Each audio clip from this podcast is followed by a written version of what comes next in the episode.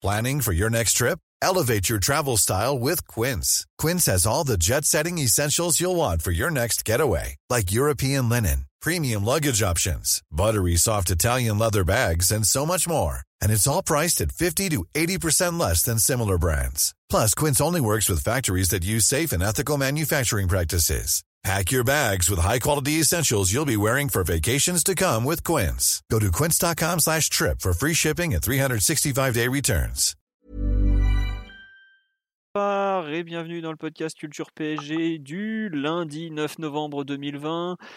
Nous allons revenir ce soir sur le PSG Rennes de samedi dernier, qui était donc le dernier match avant la trêve internationale qui vient de commencer. On va principalement parler de ça ce soir. Si c'est pas trop long, c'est jamais avec nous, mais voilà. Si c'est pas trop long, on fera aussi une série de questions-réponses, comme je l'ai mis dans la news sur le site. Nous sommes quatre pour débriefer cette, euh, ce choc du championnat de France de Ligue 1 euh, Conforama. Euh, quoique non, c'est plus Conforama, c'est Uber Eats, excusez-moi. Nous avons donc Monsieur Martinelli. Bonsoir Mathieu. Salut à tous. Et voilà, bonsoir Mathieu. Nous avons Omar aussi, normalement, qui est là. Bonsoir à tous. Voilà. Euh, N'hésitez pas à me dire pour le son, selon qui est plus ou moins fort, tout ça, ça me sera utile. Et l'enfant terrible Simon qui est là aussi. Salut les amis. Voilà. Tu vas mieux depuis jeudi dernier, Simon? C'est bon? Oui, oui, c'est bon. Voilà. Euh, bon, ton- on a l'impression que ton, ton son est pas tout à fait euh, très stable, mais pour l'instant ça va. On me dit que le son est nickel, c'est-à-dire si- s'il y a miracle. Alors, euh, on débriefe le retour du capitaine dans le 11 de départ. Effectivement, on va forcément, je pense, reparler de la, du retour dans le 11 de Leandro Paredes, puisque ça a quand même changé beaucoup de choses. On nous dit Simon un peu plus fort, mais ok. Simon, son robotique, évidemment. Simon est- Attendez, je, je regarde mes réglages Non, micro, ne vous bon. inquiétez pas. Je bon, veux pas que le peuple se fasse du souci.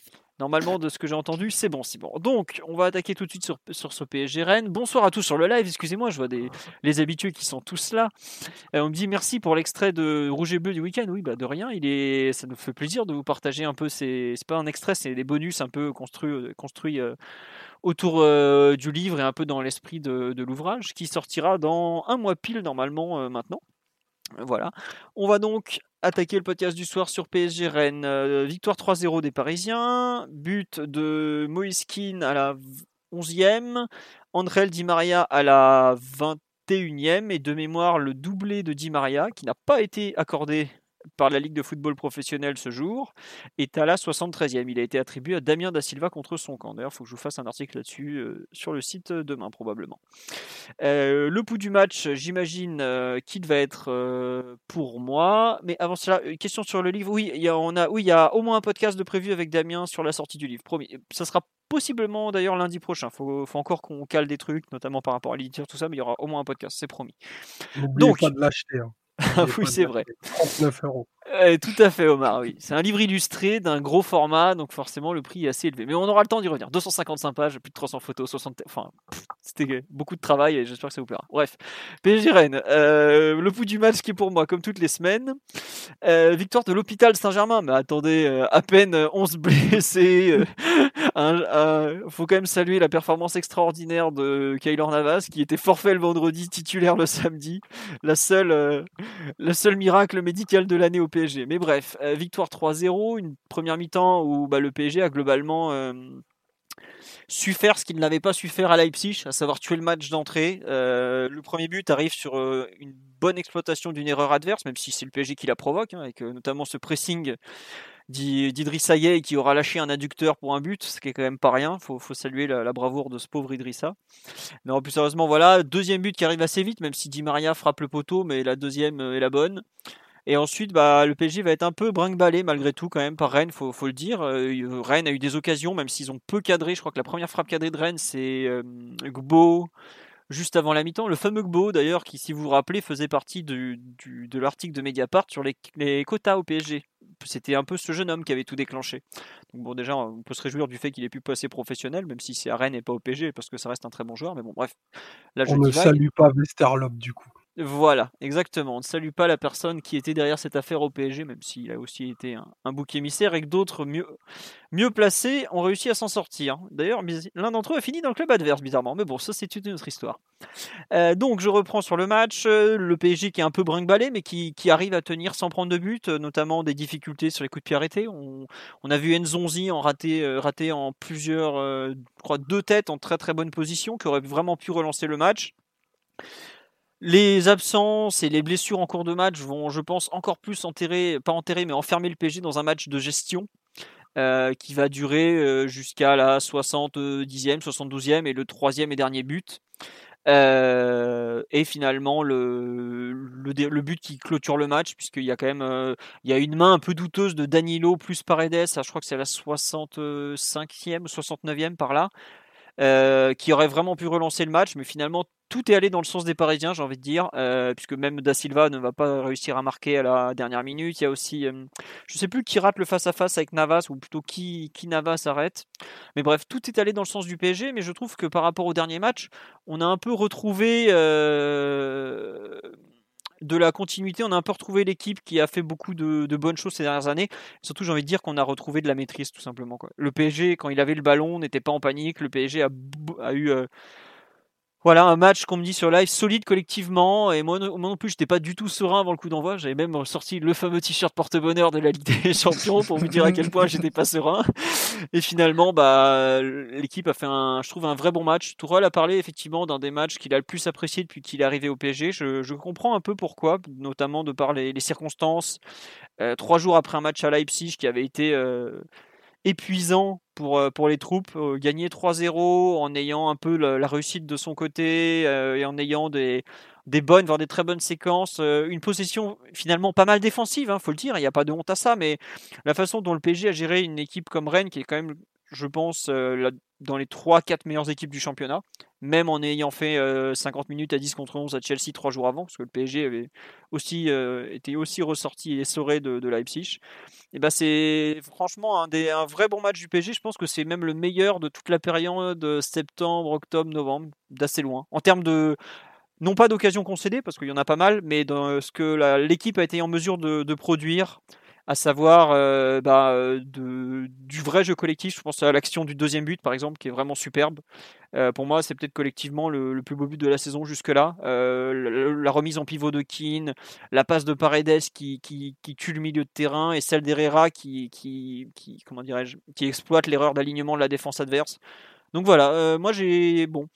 Effectivement, il y a eu un gros trou physique, comme on dit sur live, je suis d'accord, mais globalement, dans le contenu du match, c'est quelque chose que j'ai j'ai vraiment beaucoup aimé. Voilà. Ouais, ça se tire, mais bon. Enfin, par rapport à l'équipe alignée, par rapport aux absents, par rapport aux circonstances, je m'attendais pas à une rencontre de cette qualité. Donc, pour une fois, je trouve que c'est un match euh, plus positif que ce qu'on pouvait en attendre. Voilà.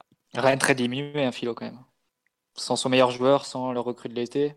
Euh, comment ça Enfin, oui, il manquait Kamavinga, mais c'est globalement. Il manquait Rou- Rougani, Rougani, D'Albert. Mais Rougani et d'Albert, c'est pas des titulaires hein, indispensables. Enfin, la, la défense type de Rennes, Mathieu, c'est pas avec Rougani, hein, c'est elle- c'est celle qui était ce week-end au parc. Hein. Rougani, pour l'instant, euh, lui. Rennes est une équipe sérieuse, Mathieu. hein. si tu les vois jouer. euh, Non, je suis d'accord. Par contre, il Rougani manquait dans les titulaires qui manquaient côté Rennais, c'était euh, plus Mawassa, mais il est absent depuis deux mois pratiquement. Donc euh, ça, c'est une vraie absence. L'arrière gauche, effectivement, Truffert, qui est un tout jeune joueur, et, et, et en faute sur le, le deuxième but parisien.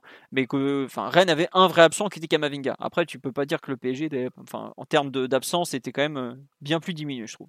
Mais Non, je clair. Après, c'est après, c'est sans doute que ça pèse plus du côté rennais euh, de perdre un joueur comme Kamavinga. Que, euh, le poids relatif dans l'équipe est encore plus fort qu'au PSG parce qu'au PSG, tu as toujours des, des très bons joueurs et des internationaux pour les remplacer. Alors que Rennes, forcément, bah, c'est un club de moindre dimension et c'est pas c'est pas les mêmes types de joueurs qui rentrent sur la pelouse quand, quand leurs joueurs majeurs sont, sont absents. Et d'ailleurs, je- j'en reviens un peu à ma marotte, mais on disait quoi? Une dizaine d'absences au week-end, pas loin?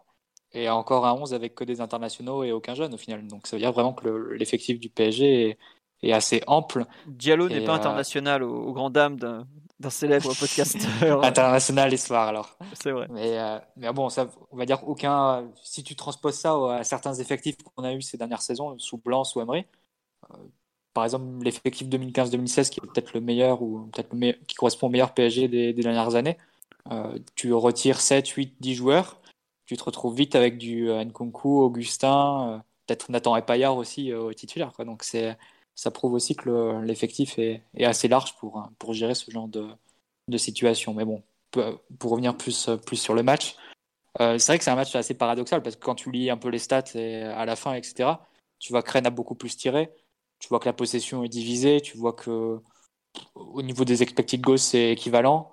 Euh, au niveau des expected points, pareil. Pas... Le résultat logique était, censé être un match nul. Mais la sensation que tu as en voyant le match, elle est assez différente. Elle, est celle d'un match qui est assez, euh, facile et, et, tranquille en fait pour le PSG qui a pas eu besoin de forcer pour prendre l'avantage, qui a bénéficié d'erreurs euh, individuelles de la part de Rennes sur, euh, le, but, sur le 1-0. Euh, mais aussi d'autres situations où Rennes s'est chiné à, à, relancer court de derrière, sans les moyens techniques pour, pour le faire. Et Paris, même sans mettre une pression dingue, rien qu'avec un, un, positionnement assez haut, arriver à récupérer des ballons assez, assez facilement. Et ce qui a fait la différence par rapport aux, autres, aux autres matchs, et tu l'as un peu dit Philo, c'est évidemment l'efficacité. C'est des matchs, c'est le but de Moiskin, c'est une frappe en dehors de la surface, donc c'est pas c'est pas un but qui est tout fait. Euh, le but de, de Di Maria, c'est sur la troisième la troisième frappe ou la troisième occasion après après celle du poteau. Donc mm-hmm. Paris a rapidement tué le match et s'est mis en position de sur la deuxième période, mais plus encore après euh, après, après l'entrée de, de, ouais après l'heure de jeu et l'entrée de Danilo vraiment d'attendre et de gérer le match. Tourelle passe à une défense à 5 à la mi-temps, avec Rafinha en soutien de deux attaquants, et, et passe après, après l'heure de jeu en 5-3-2 avec Rafinha dans les deux attaquants. Donc euh, on était vraiment allé dans un, dans un match où on était plus dans la maîtrise et en laissant Rennes avoir le ballon, mais ils n'en faisaient pas, pas grand-chose. Et au final, la stade des, des 16 frappes de, de Rennes est un peu, un peu surgonflée par rapport au. Enfin, ne dit pas le, le danger réel qu'ils ont pu créer sur le, sur le but du PSG. Par bah. exemple, Dijon a fait 16 frappes, il me semble. Des, oui, Dijon, 16 ou 17. deux semaines. Ouais, c'est ça. Donc, c'était pas la même sensation de danger. Dijon a eu des, des, plus grosses occasions que Rennes, hormis sur ce coup de pied arrêté, comme tu l'as dit, où Nzonzi s'est retrouvé une, une, ou deux fois un peu seul. Je me, sinon, permets... oui, vrai que... ouais, euh, je me permets de t'interrompre. Il y a une personne qui me demande pourquoi Nzonzi s'est retrouvé avec Rafinha dans les pattes au marquage. Bah, c'est comme quand euh, c'était qui que c'était pas Hummels qui avait eu Verratti au marquage quand lors de pêche Dortmund ou un truc du genre. Euh... Yadou encore pire. De quoi? Il y avait eu quoi? Ah oui, Zagadou. sur Zagadou, non? Ouais, c'est ça. Mais en fait, il y a eu, parce que le PSG défend à moitié en zone et à cet endroit-là, euh, c'est des fois Verratti, des fois Rafinha, donc enfin pas totalement en zone. Faudrait d'ailleurs, si un jour quelqu'un veut faire un, un, article sur les, la gestion des coups de pied arrêtés par Papous et Zoltlev, il y a beaucoup de choses à dire. Mais voilà pourquoi des fois on a des marquages un peu improbables parce qu'il y a aussi un peu de zone. Euh, voilà. Bah, en gros, commencez, euh, pas la, commencez, pas la, chasse à l'homme envers notre futur entraîneur par intérim, mais. non, non, pour, pour expliquer aux gens, il y a quand même, euh, c'est quoi, c'est en gros les défenseurs centraux qui sont plutôt euh, en zone à protéger les 6 mètres et prendre les ballons les plus chauds près du but, et le reste des joueurs qui doivent marquer euh, ceux qui arrivent lancés et qui essaient de se démarquer dans la surface, ce qui donne des situations un petit peu bizarres de notre œil novice, mais par exemple Paredes, qui est un des joueurs les plus grands en sélection argentine, est toujours mis au premier poteau parce qu'il est incapable de tenir un marquage sur les coups de pied arrêtés défensifs. Bon, là, il se retrouve au marquage de Nzonzi. Donc euh, là, on peut voir que Papus, euh, Papus pardon, survole totalement son sujet, qui peut se permettre des choses parce qu'il a l'expérience, qu'il a les compétences. C'est pas tout le monde qui peut le faire. Donc euh, voilà, il faut, faut le dire aux gens parce que à première vue, ça peut paraître un peu bizarre, en effet. Et on nous rappelle qu'il y a aussi. Après, c'est vrai que c'est il y a eu McTominay contre Florenzi il y a pas longtemps, effectivement. J'avais oublié. Ah, bah, ça, c'est pareil. C'est le même niveau de confiance qu'il faut avoir. Après, tu vois, là, c'est un peu une réaction qu'on a, c'est celle de, de quelqu'un qui va au musée et qui voit un peu de l'art abstrait. On ne sait pas trop euh, qu'il en retourne, mais bon, on n'est pas, pas assez qualifié pour juger vraiment de, de des choix qui sont faits sur les coups de pied arrêtés, même si ça peut paraître étonnant. Et Rennes avait clairement la possibilité de marquer un but hein, sur la première mi-temps. Ouais. Sur ces situations. par deux fois. Ouais, vu qu'ils prenaient le dessus à chaque fois ou presque. Euh, Après, Rennes fait partie des très bonnes équipes euh, sur coup de pied arrêté. Ils ont entre les bons tireurs et les, les, mecs qui sont grands, athlétiquement, on rendait des centimètres dans, dans beaucoup de secteurs. Hein. Que ce soit bah, Da Silva et Aguerd en défense qui sont quand même plutôt grands, Enzonzi qui, qui, est une tour au milieu, Girassi qui est grand aussi devant. Ils ont quand même euh, et Bourigeau qui est un excellent frappeur ou Grenier, qui quand même, bon, entre deux verres de rouge, frappe bien les coups de pied arrêtés. Euh, c'est une équipe qui est vraiment très outillée à ce niveau-là. Après, bon, il y a eu des fois, il y a des marquages des fois un peu bizarres, mais faut, je pense qu'il faut le prendre euh, plus dans la globalité, même si on, en rigole un peu. Il y a peut-être des explications qu'on n'a pas. Et globalement, tu regardes l'équipe euh, au coup d'envoi. euh, en plus, tu perds au bout d'une demi-heure euh, Kerrer, qui est sur le 11 de départ probablement le meilleur de la tête. Euh, il te reste plus grand chose. Tu as Keane, euh, tu as euh, comment il s'appelle Marquinhos. Bon, voilà. ça- et Kurzawa, Kurzawa qui a quand même fait des, des bonnes choses de la tête. Et on signale que Aguerd et Da Silva sont les meilleurs buteurs en Ligue 1 parmi les défenseurs en 2020. Donc ça veut dire ce que ça veut dire concernant le- leur qualité sur coup de pied arrêté. Excuse-moi Mathieu, tu n'avais pas fini ton Non, non, analyse du tout, du euh, tout. un Du peu tout, du, euh, match. euh, voilà. Non, tu euh, Simon, euh, je laisse pour la Simon. Et Allez. Simon. Et on nous signale qu'effectivement, la perte de Thiago Silva ne, ne va pas aider sur les coups de pied arrêtés, puisque c'est un des tout meilleurs de- du championnat de France euh, à ce niveau-là, quoi, tout simplement. Enfin, c'était, maintenant un des meilleurs d'Angleterre. évidemment, parce que bon, même s'il a joué longtemps dans une Farmers League, quand il arrive dans une euh, Picon League, il est au niveau. Bref, Simon, sur euh, les. On nous cite effectivement euh, Traoré d'Angers qui est très bon. Bah, D'ailleurs, Traoré d'Angers est le dernier buteur contre le PSG en Ligue 1. Donc c'était il y a bientôt un mois et demi, mais bon, ça compte quand même. hein. Vas-y, Simon, sur ton analyse de, de la situation un peu. euh, du match, pardon, pas de la Bah, situation. bah, pour, pour reprendre un peu le fil du collectif, on a vu que c'était un match que le PSG abordait avec la volonté de, de contrôler les événements, quand même, de gérer, que ce soit en attaque ou en défense. C'est-à-dire que euh, déjà en défense, on a retrouvé un bloc plus bas que d'habitude, même si on pouvait évidemment euh, occuper aussi le camp adverse quand on en avait l'opportunité et, gêner la relance. Mais quand même, on n'a pas hésité du tout à défendre plus près de la surface, avec la ligne défensive peut-être à, à 25 mètres de son but souvent, ce qui est, bah, peu pour le PSG et, à faire bloc face au Rennais qui avait la possession. Et, le premier but qui vient certes d'une récupération haute, et, ça les, highlights le montrent pas, mais c'est qu'en fait Rennes a quoi, 40 secondes de possession, un truc comme ça avant le but. Et, comme ils peuvent pas pénétrer la structure parisienne qui pour le coup avait beaucoup de presque tous les joueurs impliqués, peut-être un petit peu moins de Di Maria, mais sinon tous les joueurs, Florenzi, les relayeurs, euh, euh, évidemment, et, tous les autres étaient très impliqués pour faire bloc dans un espèce de 4-5-1 qui est pas une animation dont je suis vraiment fan pour, pour ceux qui nous écoutent souvent, mais qui en l'occurrence pouvait bien marcher parce qu'il y avait beaucoup de, marquage en zone notamment, avec euh, peu de joueurs susceptibles de vraiment euh, sortir un peu n'importe comment sur les adversaires. Et le fait de vraiment faire bloc et de, contrôler l'espace, ça a vraiment bloqué Rennes. Et ça amène le premier but notamment, même si évidemment Moiskin euh, doit finir d'une bien belle manière. Et avec le ballon, ça a été un petit peu pareil. On a contrôlé le tempo, on s'est pas précipité vers l'avant comme parfois on peut le faire. Il n'y a pas eu tant d'occasions que ça, tant de verticalité que ça au début. Ça a été, euh, euh, Rennes nous a quand même un peu gêné, même si eux, pour le coup, ils avaient vraiment l'idée de, de faire sortir les milieux, de dépeupler un peu l'axe du terrain, euh, quitte à laisser des espaces, mais pour venir vraiment chercher les, les principaux relanceurs et notamment bloquer Marquinhos un peu et Paredes surtout qui a eu beaucoup de bourrigeau dans ses pattes au début. Au bout d'un moment, ça s'est un peu calmé, ça s'est un peu comment dire anesthésié aussi parce que les Parisiens rendaient pas vraiment de ballon. Donc au bout d'un moment, tu fatigues quoi. Si tu presses sans, sans récupérer, bah, au bout d'un moment, tu finis par reculer un petit peu. Et le premier but leur a fait mal aussi de ce point de vue-là. Je pense qu'ils ont perdu un petit peu d'allant au pressing et que bah, ils se sont rendus compte que s'ils laissaient trop trop d'espace au bout d'un moment, ça pouvait mal mal tourner pour eux. Euh, bon, au final, il n'y a que 2-0, donc on peut dire qu'ils euh, ont limité certains dégâts vu euh, la production offensive parisienne, mais ça a permis de vraiment contrôler le rythme, de mettre le pied sur le ballon, de, jouer euh, certes avec un peu de calme, ça pouvait être un petit peu plan-plan par moment, mais je pense que l'équipe pouvait pas faire beaucoup mieux, et le match intervient quand même dans un contexte très particulier où globalement il y a peu d'équipes dans les meilleures en Europe qui sont capables de vraiment dérouler leur football avec maestria, on va dire et peut-être encore moins le PSG vu, euh, vu la flopée d'absents. Oh bah il y en a même à peu près aucune en ce moment. Il suffit de voir le week-end peu près européen. aucune, ouais.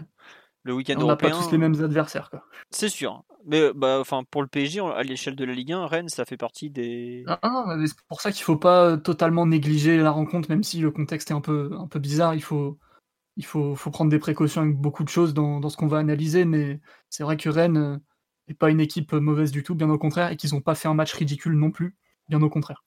Non. Mais c'est vrai que ce que disait euh, Da Silva, le capitaine Rennes après match, c'est que tu vois la différence entre le haut niveau et le très haut niveau. C'est que Rennes ne fait pas un mauvais match, il fait un match d'une équipe de haut niveau, mais le PSG à ce niveau-là fait un.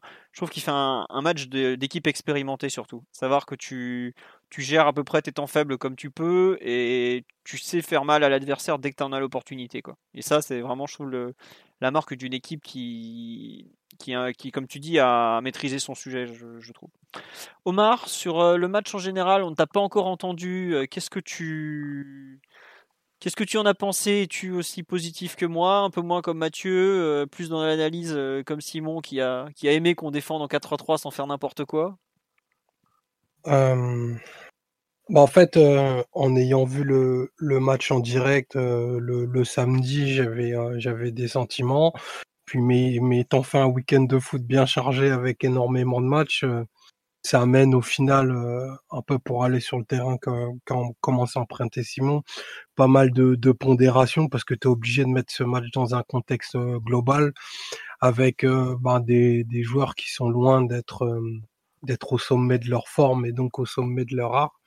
Donc au, au final, c'est un match qui est, qui est plutôt bon, euh, en dépit de nos grandes limites du moment, parce que c'est comme c'est quand même un match où tu abandonnes, le ballon à une équipe de Rennes qui est un petit peu amputée, mais où tu as eu le, bon goût et le bon ton de, marquer très rapidement sur, sur un espèce de, semi, semi temps fort. Donc euh, ça, c'est à remettre au, crédit des joueurs. Euh, très naïvement, je, je crois, euh, je crois parole, je crois Tourelle sur parole quand, quand il dit que les joueurs sont allés au, au bout de ce qu'ils avaient, mais de même ce qu'ils avaient pas, parce qu'il y a quand même, il y a quand même pas mal de comportements qui, qui ressemblent. Donc je pense que c'est un match où il faut pas s'arrêter sur les, sur des détails micro tactiques parce que si, je file un peu la métaphore de, l'art abstrait, on, est plutôt sur une croûte que sur, un tableau de maître en général sur ce qu'on peut voir en ce moment au, PSG, mais l'abnégation pour aller chercher ce résultat et en dépit des limites physiques me, fait dire que c'est plutôt, une bonne performance. Après, il y a quand même des, des performances intéressantes euh, d'un point de vue individuel, euh, notamment au, au, milieu du terrain. On y reviendra peut-être un petit peu tout à l'heure. Oui. Je pense à, à Herrera et à, et à Paredes notamment, euh, qui, ont, qui, ont, pu tirer, euh, tirer leur, leur épingle du jeu. Donc euh, voilà, beaucoup de beaucoup de clémence, je pense, euh, sur ce match qui est qui est le long du le, le dernier d'un tunnel qu'on a qu'on a entamé il y a maintenant il y a maintenant trois semaines et qui au final se sanctionne encore par, euh, par trois buts. Donc euh, c'est tous les tous les paradoxes du, du PSG actuellement, très inaboutis euh, collectivement en Ligue 1, mais qui passent des, des valises de buts sans en encaisser. C'est vrai qu'en termes d'expected de, goals, là tout à l'heure je crois que je les ai vus passer, le PSG gagne à peine aux expected goals quoi. Alors que dans les fêtes à 3-0 et est-ce que c'est est-ce que ah, sont... ils ont tiré deux fois plus quand même.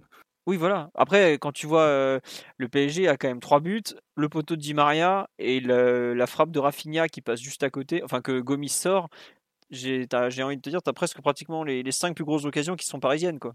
Donc c'est pas c'est pas rien quoi. Parce que Navas fait des arrêts mais, ah, mais c'est que des frappes de loin hein, Philo. Oui oui oui oui, je sais, je sais mais au final c'est euh... normal que ça passe pas beaucoup en expected Ouais voilà, c'est ça quoi. Mais finalement c'est toi qui as tout, pratiquement toutes les, toutes les meilleures occasions. Non, allez, j'en ai, une, belle à Girassi là sur le quand il y a encore, je crois qu'il y a déjà 3-0 quand il défie Navas. Mais pour le coup, euh, c'est vrai que Rennes a été euh, bon. A été, je trouve que Rennes a été intéressant dans le jeu, mais dans les 30 derniers mètres, ils ont été tellement inférieurs au PSG au final que bah, tu, tu le payes à ce niveau-là.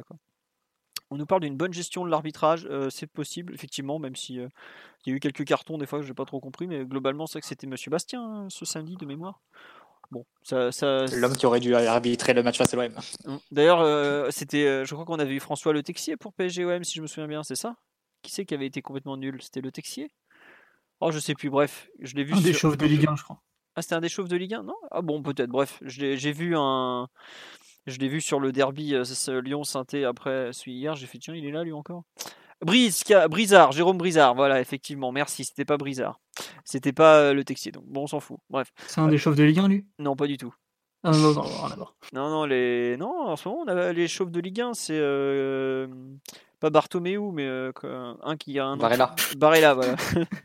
Bartomeu, c'est. Il est pas chauve, non. Il est mythique, mais il est pas chauve. Bref, euh, sur le live, on nous dit beaucoup de plaisir à revoir le capitaine au milieu. Bah oui, effectivement, faut parmi les trucs tactiques je trouve, je trouve à relever, il y a quand même le, retour, euh, enfin le retour, la continuité du 4-3-3. Gauthier dans les arbitres chauves de Ligue 1 aussi. Anthony Gauthier, très bon d'ailleurs. Enfin, je suis fait partie de ceux que j'aime bien. Euh... Attendez, j'ai perdu le fil à force. On nous parle aussi, effectivement du fait que Rennes fait partie des équipes qui nous gênent beaucoup, qui nous gênent régulièrement et qu'on a battu de, de façon plutôt large. Donc c'est vrai que c'est quelque chose à, à noter. Euh, sur le match, oui, le retour au 4-3-3, ce qui est quand même, enfin pas retour, mais continuité du 4-3-3 vu le nombre de joueurs disponibles, je me demandais s'il allait pas remettre le 4-4-2 en losange de la seconde période à, Nantes, avec notamment Rafinha en 10 et lancer un, jeune dans le bain. Je pensais que par exemple un Fadiga ou un Ruizatil. Finalement, il a préféré le 4-3-3. Il, il, a d'ailleurs pas fait jouer les jeunes. Je pense que c'est plus lié au, moment où Keane sort précipitamment qu'autre chose, parce qu'à mon avis, euh, comme il l'a dit, Paredes n'était pas censé jouer 90 minutes. Je pense que le changement Paredes-Fadiga ou Paredes-Ruizatil était euh, plus ou moins acté à la 60. 60, 70e par là, juste après euh, enfin, l'entrée un peu de, Danilo, je pense. Je suis pas sûr que c'était tout à fait le, plan. non, et donc le passage ensuite défense à, à 5 pour finir, comme à Nantes en fait en fin de match. Je me demande à quel point on fait des changements tactiques pour pendant les matchs ou à quel point on fait des changements uniquement liés aux joueurs disponibles Parce qu'il y a quand même Levin Kurzava qui a joué défenseur central droit pendant 45 minutes. Il avait joué défenseur central gauche à, à Nantes la, semaine précédente.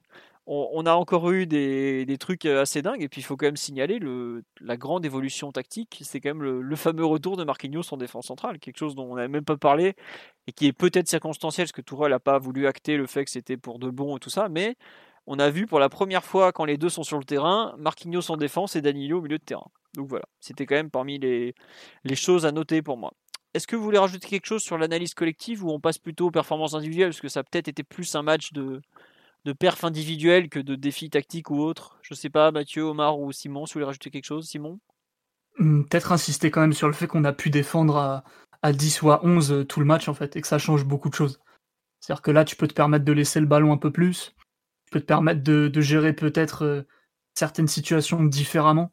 Parce que globalement, bah, je vous, vous fais pas un dessin. Hein. Défendre à 10 ou 11 ou défendre à 6 ou 7, c'est, c'est franchement différent. Et, ça a permis au PSG de, vraiment tenir euh, face à Rennes tout le match avec un, rythme qu'on a, pu gérer sans concéder beaucoup d'occasions en. Parce que du coup, euh, c'est des situations plus simples à jouer. Tu dois prendre des décisions moins difficiles en tant que défenseur.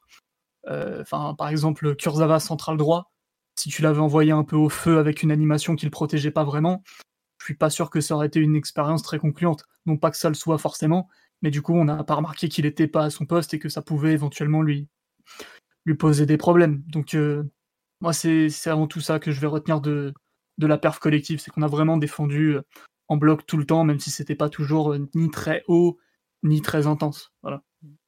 C'est vrai que tu, as raison. Euh, bon, il y a quand même un moment où il se fait prendre intérieur où tu vois que c'est pas du tout un central de formation. Et là, tu, sens qu'il n'est pas central droit. Ah, je l'ai plus, plus, en tête celle-là. Si, bah, quand euh, il y a euh, Doku qui part depuis la, je sais plus si c'est Doku, ouais c'est Doku qui part depuis le côté droit qui, qui fait un, un appel vers, vers le but extérieur intérieur. Et t'as Kurzawa en fait justement qui sait pas où il est et qui coup coupe devant lui. Et après c'est Marquinhos qui rattrape le coup. Mais mmh, voilà, ça tu te rends compte que c'est clairement un, lié à, à son positionnement et, au, et au, manque de repères. Et puis voilà, il est gaucher, il joue à droite, c'est déjà pas évident. En plus, il n'a pas non plus énormément de repères comme, comme euh, dans la défense à 3, en tout cas pas dans, ce, dans cette ligne-là. Globalement, il, a fait le taf, mais bon, c'est vrai que tu, tu, finis avec encore du, des expérimentations tactiques. Euh, on a fini, enfin, Di Maria a quand même joué pratiquement toute la seconde période avant centre. alors, il a déjà joué attaquant régulièrement avec Tourelle, mais de là à jouer avant-centre, c'est encore quelque chose qu'il a découvert. Mais bon, ça l'a pas empêché de, marquer un troisième but qui a fait du bien quand même. Je vous propose de passer à la partie euh, perf individuelle, puisque on a quand même pas mal de choses à dire. Oh, je pense qu'on peut, saluer le, retour dans le 11 du capitaine, comme tu dirais, Simon. Qu'est-ce que, que tu as pensé du retour de, de ce bon euh, Leandro Paredes, de Léo? Bah, pour l'équipe, ça change tout. Ça, rien que ça, change tout d'avoir enfin un milieu capable de, de mettre le pied sur le ballon, de gérer un tout petit peu plus le tempo, même s'il a eu un peu de mal à, rentrer dans son match en, au début, notamment les, les, 10 premières minutes où il n'est pas forcément en vue et, et Bourigeau le, tient pratiquement en individuel, du coup c'était compliqué de, de, se mettre face au jeu comme, comme il affectionne. Mais hormis ça, il a été plutôt constant, plutôt concentré. Il y a eu quelques erreurs, mais au final assez peu. En tout cas, des erreurs qui sont pas forcément inhabituelles de sa part, vu que c'est pas non plus un joueur qui réussit tout dans les rencontres, notamment défensivement. en deuxième mi-temps, il a vraiment beaucoup influé sur le jeu, peut-être même encore plus qu'en première mi-temps. Ou en première mi-temps, c'était peut-être un peu plus vertical, notamment il trouve, euh, il trouve cette passe pour le deuxième but qui lance l'action et qui est euh, euh, bah, clairement un des seuls à pouvoir faire dans l'équipe. C'est lui et Verratti en gros. C'est là que tu vois vraiment la patte du milieu technique et, et ce genre de joueur vraiment, quand ils disparaissent du 11, que ce soit ou Verratti, tu te rends bien compte qu'on est vite dépouillé techniquement, on n'a plus beaucoup de ressources et, ça s'en ressent à tous les points de vue, parce que ne serait-ce que même maîtriser un peu le tempo, avoir un milieu qui va toucher des ballons, avoir du volume, du volume de ballon, j'entends pas du volume de, course forcément, et, soit gérer le tempo, soit mettre l'équipe dans le sens du jeu, ça nous a cruellement manqué, et là je pense qu'il finit le, euh, match avec 90 ballons touchés, il a joué euh, toute la rencontre, c'était pas prévu, mais il a été plutôt, plutôt constant, même en fin de rencontre quand il était un peu cuit. Danilo l'a peut-être un peu aidé euh, sur son entrée de, ce point de vue-là. Et, globalement, on en ressort une, très bonne copie. Hein. c'est là que tu vois que tu peux difficilement te passer de technique au milieu quand t'es le PSG, parce qu'on n'est pas Liverpool, on n'est pas, et encore, Liverpool, euh, je vous le caricature, évidemment qu'ils ont de la technique au milieu, mais euh, on peut pas être une équipe uniquement de pressing qui va étouffer l'équipe dans le camp adverse avec des, chasseurs un peu qui, euh, qui se contentent de courir et de filer la balle au mec le plus fort. Je pense qu'à un moment donné, surtout en Ligue 1, la Ligue des Champions peut offrir des scénarios différents, mais en Ligue 1, il faut être capable de mettre le pied sur le ballon un minimum, ou en tout cas quand tu l'as, de bien l'utiliser, de bien résister à la pression et de surtout trouver des, des passes qui, qui font mal, quoi. Et pour le coup, après trois semaines d'absence, je pense qu'on peut saluer la performance, on peut saluer l'état physique aussi. Oui. Il a l'air plutôt, plutôt mince, plutôt, voire même plutôt en jambes. Non, c'est euh, vrai. Pas euh. grand chose à redire sur sa rencontre. Peut-être que vous avez euh, un avis différent.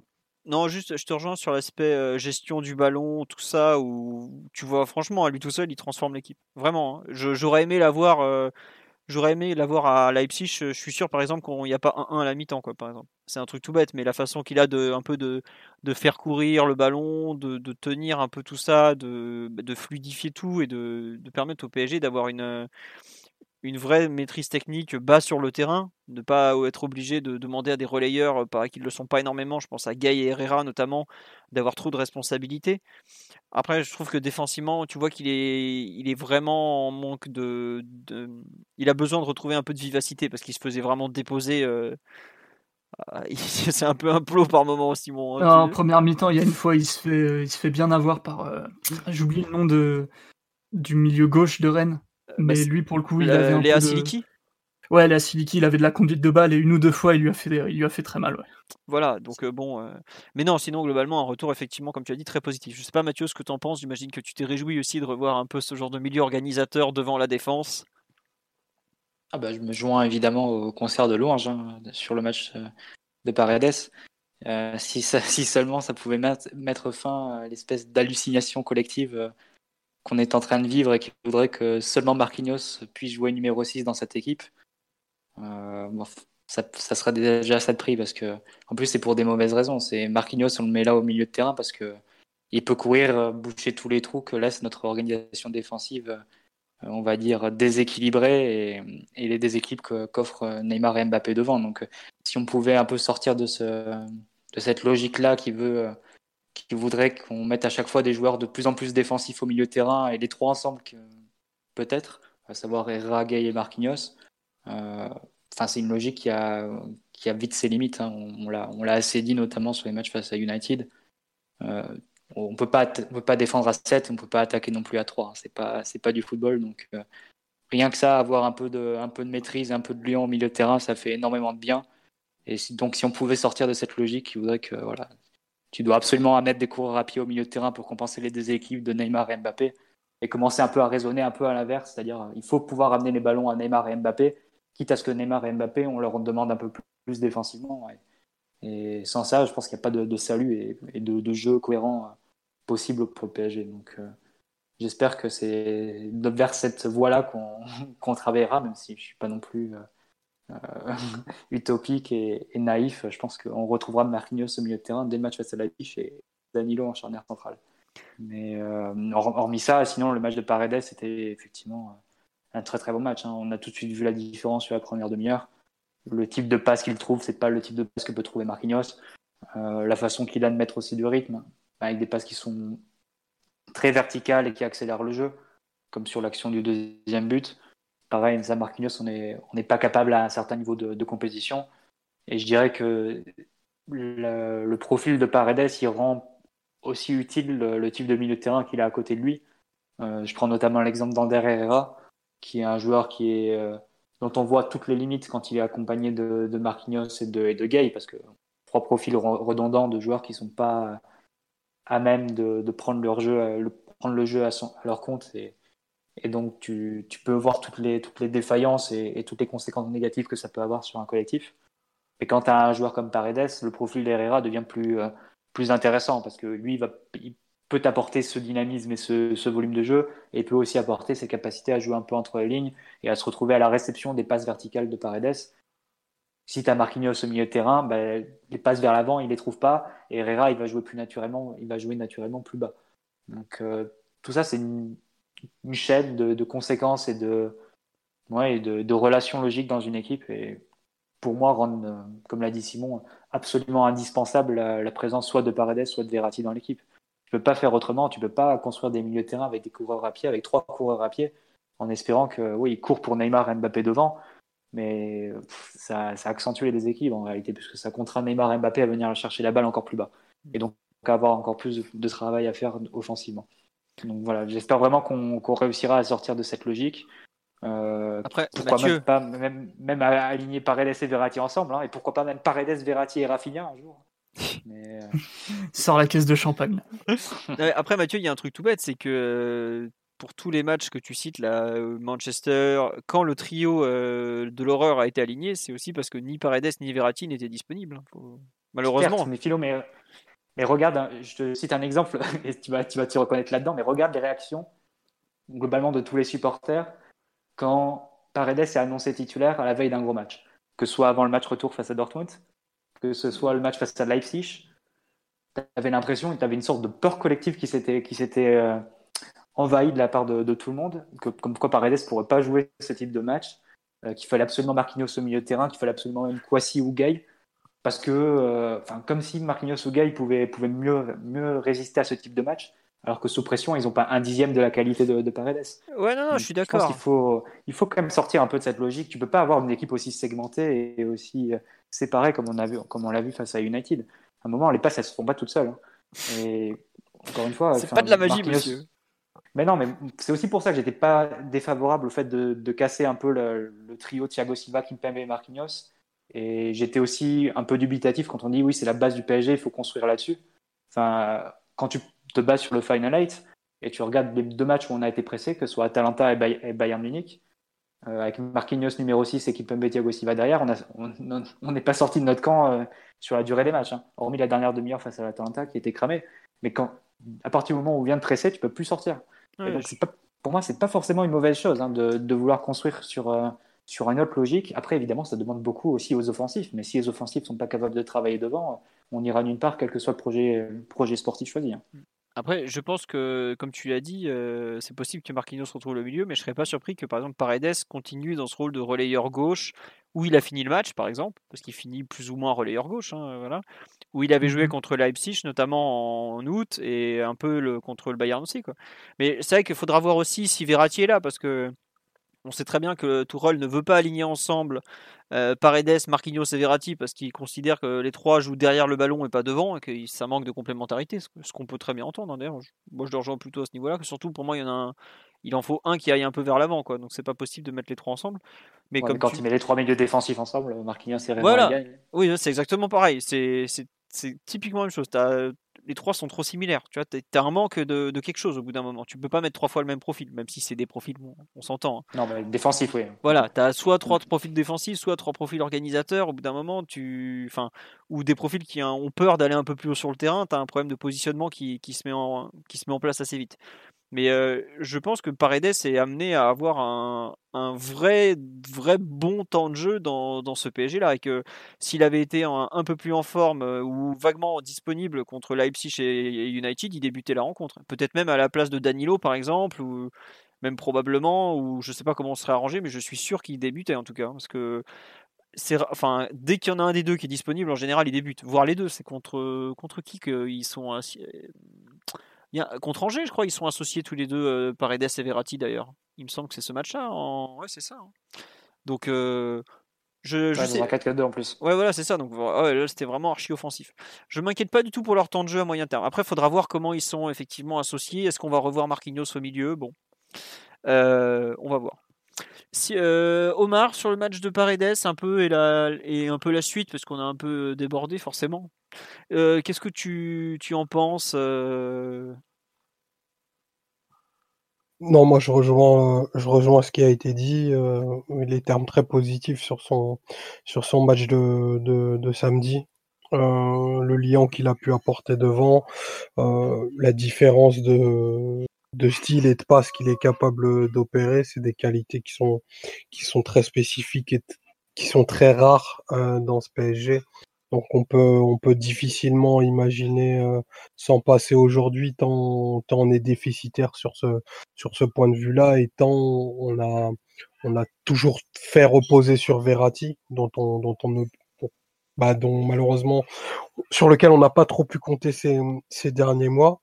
Euh, après, j'ai envie de voir la, construction qu'on va pouvoir avoir si tant est qu'on décide que Paredes est un rôle plus, doit obtenir pardon un rôle plus important dans cette équipe parce que ça demande quand même certains certains aménagements dont tu peux pas te que tu peux pas rayer d'un trait de plume quoi. c'est c'est fantastique avec le ballon. Il y a clairement du, du, du, talent rare et des très très grosses qualités. Sans le ballon, il y a des choses qui sont quand même un peu difficiles et, et rédhibitoires à, à, un certain niveau. Vraiment, j'aime beaucoup le joueur, mais il y a, y a deux trois choses qui sont quand même compliquées, notamment cette, euh, bah, cette facilité à se faire éliminer. Je pense que mmh. si tu l'utilises, il faut l'outiller derrière pour que ce soit pas problématique. Et si c'est lui ta pointe basse, tu peux pas perdre ta pointe basse à chaque conduite de balle. Quoi. Ça, c'est un, c'est un truc, c'est pas possible, surtout qu'on est une équipe qui est habituée à pas avoir le ballon, donc qui n'est pas dans son meilleur registre, qui n'est pas le meilleur registre de, de Paredes, ça qu'on se le dise. Euh, il a pu faire des, bons matchs pendant le pendant le final eight dans des matchs où on avait pas trop le ballon. Enfin, je pense au match du Bayern mais il y a des moments où bah, pour le coup il disparaissait parce que bah, tu le coupes de tu, le coupes de son dont il a besoin et, et c'est clairement pas ce type de joueur. Donc ça demande des, des aménagements, ça demande de une meilleure occupation de l'espace, mais moi j'ai envie de croire qu'on peut qu'on peut l'utiliser parce que lui pour le coup il a il apporte aussi quelque chose que les autres n'ont pas et ça dans une équipe c'est c'est toujours c'est toujours primordial à mon sens. Bah, ce qui est paradoxal avec lui sur euh, le côté défensif, en fait, c'est que c'est évidemment un joueur d'axe, mais pour le coup, peut-être pour le, protéger défensivement, ce serait peut-être mieux qu'il joue euh, double pivot gauche ou faux relayeur gauche, comme on a, pu le voir. Parce que dans l'axe, il n'a pas une super technique défensive et il peut se faire éliminer euh, par des joueurs assez techniques. Par contre, sur le, le côté, en fait, juste le fait qu'il soit assez positionnel, qu'il ne se jette pas et ça, c'est souvent le problème des joueurs qui jouent sur les côtés, c'est qu'ils ont tendance à se jeter. Et forcément, euh, si tu te jettes, tu donnes beaucoup d'opportunités à l'adversaire pour t'éliminer, euh, que ce soit pour te, te déborder ou, quoi que ce soit. Et, vu qu'il se jette pas, il a tendance à défendre un peu en zone tout seul, euh, même quand les joueurs autour de lui sont plus agressifs. Le mec, il défend en zone tout seul. Quoi. Les, les, types à côté, ils pressent et tout, lui, il défend une zone. Quoi. Bah, bah, c'est un peu ça. il a son propre terrain. Venir sur le côté, aider son, son latéral boucher l'angle de passe à l'intérieur, euh, réorienter et forcer une passe dans une zone moins dangereuse et, et, ça donne du temps à tout le monde pour se réorganiser. Ça, c'est des trucs qu'il fait plutôt bien et qu'on l'a vu faire en, Ligue des Champions. Tout à fait. Face à Leipzig, il défend, il défend milieu gauche face à Leipzig et il a jamais été mis en difficulté défensivement. Non, mais je, je, te taquinais par rapport à l'appellation qui est un peu bizarre, mais je, suis d'accord avec toi que pour le faire défendre, vaut mieux le mettre comme ça, légèrement relayeur gauche. Et je pense que si on continue en 4-3-3, il a de quoi, il a des arguments pour être ce relayeur gauche que devant la défense où t'as un mec qui arrive lancé qui fait, qui le fait passer pour un, une coupelle de papousse, quoi. Donc bon. je pense que le, ce qui, ce qui peut lui porter préjudice sur le, devant la défense, c'est éventuellement les, les, situations de centre en retrait de ah l'adversaire. Il comprend rien. Là, il va peut-être pas, il va pas forcément protéger sa zone. Quoique, il a fait quand même une ou deux interventions hier. Oui. Enfin, hier, euh, samedi. Le retour des problèmes de timing. Je dis tout le temps hier par défaut, du coup. c'est jamais, jamais, on n'a plus aucun prestige, on joue plus le dimanche, nous. Ouais, c'est clair. non, mais oui, tu as raison. Le Girassi, bon, il fait notamment. Quand même de retour sur ce, sur ce, à ce niveau-là. Mais, mais, mais, je pense que quel que soit le poste, que ce soit relayeur ou numéro 6, ce qui compte, c'est aussi la, la, distance enfin, au niveau du bloc tu peux le mettre au layer gauche en lui disant que ça va être euh, peut-être son poste où il va moins souffrir. Mais si son ailier gauche, en l'occurrence, ne défend pas, ou euh, si les attaquants euh, décident de jouer hyper rapidement, très direct, perdent des balles très rapidement également, et, le reste de l'équipe se prend des vagues, là, il va être en difficulté, quel que soit, quel que soit le poste. Et je résiste pas à, l'envie de, reciter une nouvelle fois la, phrase de Cruyff sur, sur la façon de défendre. Euh, c'est une vidéo qui se retrouve facilement sur YouTube. Hein. C'est une conversation entre Xavi et, et Cruyff au, restaurant. Et il explique les, un peu les concepts défensifs, euh, Cruyff. Et il dit, moi, si ils sont au restaurant, donc il dit, moi, si je dois euh, défendre un espace qui est grand comme toute la salle de restaurant, je suis plus mauvais qu'il soit parce que j'ai pas de, pas de VMA, j'ai pas de, pas de course, je suis pas mobile, etc. Mais si je dois défendre un espace qui fait la taille de la table, alors il n'y a pas meilleur défenseur que moi parce que l'espace que j'ai à défendre, il est extrêmement court et je peux gérer cet espace-là. au fond, tout est une question de distance et tout est une question de bloc. Et c'est un peu, un peu ça, la, carotte, entre guillemets, pour pouvoir jouer avec Verratti, avec Paredes, avec d'autres joueurs créatifs, c'est de faire en sorte que tes joueurs offensifs et que toute l'équipe en général soit responsable au niveau de son repli et, fasse les efforts. Parce qu'après tout, quand on va jouer au Camp Nou avec, euh, avec Ancelotti, on joue avec Mota Verratti dans la défense et on joue avec Lucas et Pastore sur les côtés. Pourquoi ça a marché? Parce que tout le monde faisait les efforts. Non, mais après, c'est vrai qu'en plus, c'est marrant, c'est que la relation. Euh, sur live, on nous dit la connexion Paredes-Neymar est tellement sous-côté. Ah non, elle n'est pas du tout sous-côté. C'est une des, grandes forces de cette équipe. Et c'est pour ça que Neymar aime autant Paredes d'ailleurs. Parce que sur le terrain, il se, retrouve, il se trouve remarquablement. Mais si Neymar veut aider vraiment Paredes, il vient défendre avec lui. Parce que si tu demandes à Paredes de défendre les 50 mètres devant lui pour aller jusqu'à Neymar il en est incapable. Euh, Sola, il y a une personne tout à l'heure qui disait ouais, euh, il a toujours été un peu euh, en manque de, mobilité, tout ça. Non, il y a eu des moments où il a été plus mobile que d'autres, mais euh, malgré tout, ça sera jamais un monstre de, enfin, ça sera jamais une Golo Kanté quoi. Euh, voilà, c'est tout. Et donc, il a besoin d'être aidé. Mais il n'y a pas de honte à ça. Tous, les milieux défendent pas et attaquent pas de la même façon. Il y a combien de milieux dans le monde qui ont sa, capacité à faire avancer le ballon? Il y en a, ça se compte sur les doigts des deux mains, quoi. Donc, il peut pas avoir toutes les, toutes les qualités. Mais il a, il a, quand il s'agit de défendre, il a vraiment besoin des autres. Comme certains milieux ont vraiment besoin des autres pour attaquer, par exemple. Oui, Omar. Bah, tu vois, en ce moment, euh, enfin, je sais pas si c'est en ce moment, mais depuis la signature de, Danilo, on parle beaucoup de la, mobilité. Enfin, la mobilité, en fait, c'est pas l'alpha et l'oméga pour défendre. Sinon, tu vois, euh, Xabi Alonso aurait pas été l'un des plus grands milieux défensifs de, ces 20 dernières années. Il y a, y a ce qu'évoquait Mathieu, il y a la dimension collective de la défense.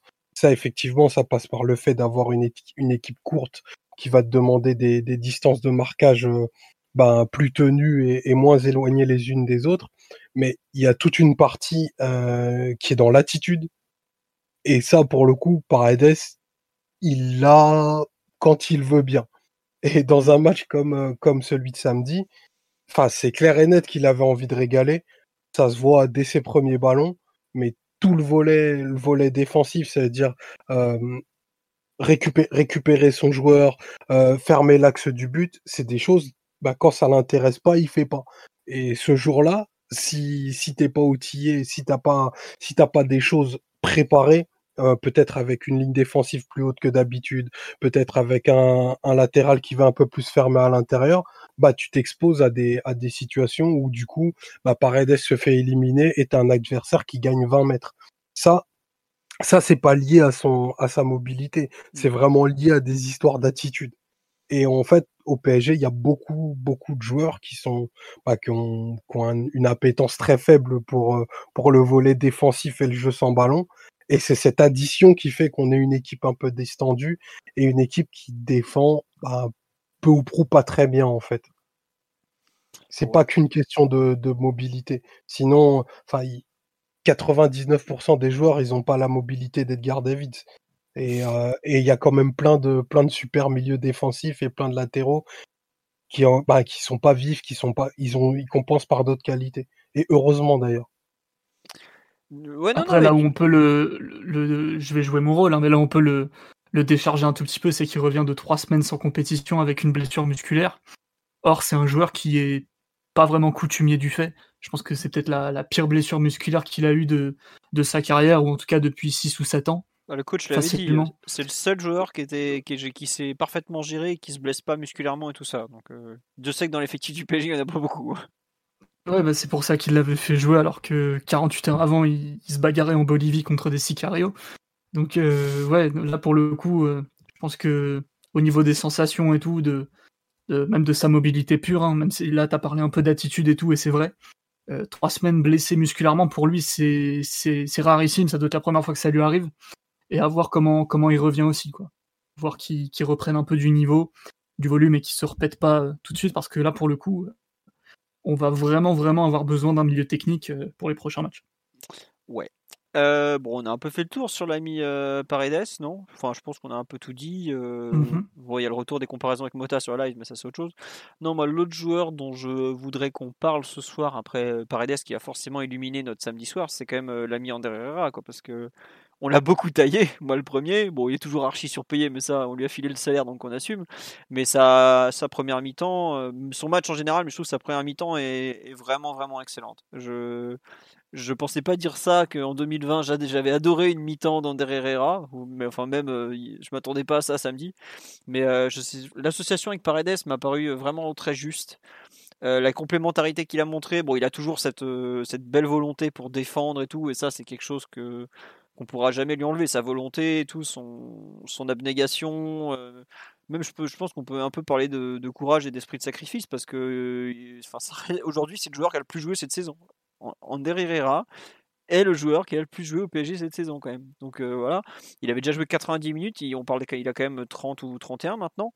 Donc euh, non, franchement, j'ai vraiment beaucoup aimé son match. C'est vraiment ultra intelligent et tourné vers le collectif. Et par rapport aux, espèces de soupes qu'il a pu nous sortir ces dernières, enfin lors de ses débuts à Paris, et c'est les fameuses courses démagogiques et les, bras tendus pour montrer ce qu'il fallait faire. Euh, là, je trouve qu'il est, il est vraiment, euh, bah là maintenant, c'est il est impliqué dans le jeu, quoi. Et c'est vraiment, euh, c'est vraiment, comment dire, intéressant de le voir comme ça, capable de, de compléter en fait. Je trouve que c'est un c'est un, un, très très bon joueur de complément. Alors par contre, bon, dès qu'il y a des responsabilités, globalement, euh, je suis déçu, mais ça c'est autre chose, c'est pas grave. Hein. Enfin, c'est pas grave. C'est plus dur d'assumer le poids des responsabilités que d'être un joueur de complément, ça c'est pas nouveau. Mais euh, voilà, en tout cas, je trouve sa première mi-temps, euh, la façon de se positionner, de jouer vers l'avant quand il fallait, de un peu de, de faire courir le ballon comme on a bien su le faire et ce qui a beaucoup gêné Rennes d'ailleurs, qui n'a pas réussi beaucoup à le récupérer a été vraiment très intéressante. Alors après, il faudra voir avec d'autres joueurs, d'autres contextes, et s'il est capable de le répéter vraiment sur la durée. Mais euh, il y a une comparaison avec Jérémy Clément. Non, franchement, euh, c'est quand même d'un tout autre niveau que Jérémy Clément. Hein. Même si Clément, pareil, était un, besogneux qui a beaucoup donné pour le maillot parisien. Mais bon. Non, vraiment, j'ai vraiment aimé son match et c'est pas si courant, donc euh, je, me devais de, saluer sa performance. Je sais que Simon, t'en as un peu dit du bien tout à l'heure, me semble-t-il, quand tu as parlé des, des bienfaits de Paredes notamment.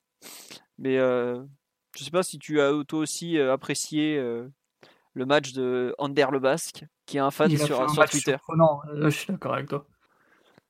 On le connaissait dans un rôle de, soldat de la Ligue des Champions désormais. Un peu de, mec qui doit courir partout et équilibrer un peu, un peu l'équipe sans se faire trop remarquer avec ballon, sinon ça devenait un peu compliqué. Et là, même techniquement, il a été, il s'est mis un peu au diapason. Je pense que le fait qu'il y a un vrai joueur technique à ses côtés, ça lui a permis de retrouver, euh, comment dire, un peu de spontanéité, de, moins réfléchir à ce qu'il devait faire et de jouer plus, euh, ouais, c'est ça, plus spontané, plus tranchant. Euh, parfois de jouer une touche, deux touches au lieu de, au lieu de, comment dire, d'avoir peur de prendre la pression et de, jouer à toute vitesse vers Navas, ce qui est parfois très dangereux en plus. Hein, c'est loin du, c'est loin du move sans risque qu'on imagine. Hein. À un moment donné, jouer en retrait, c'est donner des opportunités à l'adversaire, notamment de, de mettre tout le monde sous pression, donc c'est compliqué et face à Rennes qui, au moins au début de match, a essayé d'être un peu intimidant, de sortir, de cadrer les, relanceurs parisiens. Il a été plutôt à propos. il s'est plutôt bien déplacé aussi parce qu'il a su alterner les moments où il était plus bas et les, et les moments où il fallait un peu densifier un tout petit peu plus haut sur le terrain, parce que ça a peut-être été une des limites de, de l'animation du PSG d'avoir peu de, peu de ressources dans, bah, dans tout ce qui aurait été l'espace entre les lignes adverses, quoi, pour, pour schématiser. Donc euh, ouais, j'ai trouvé qu'il avait été surprenant, qu'il avait fait un bon match.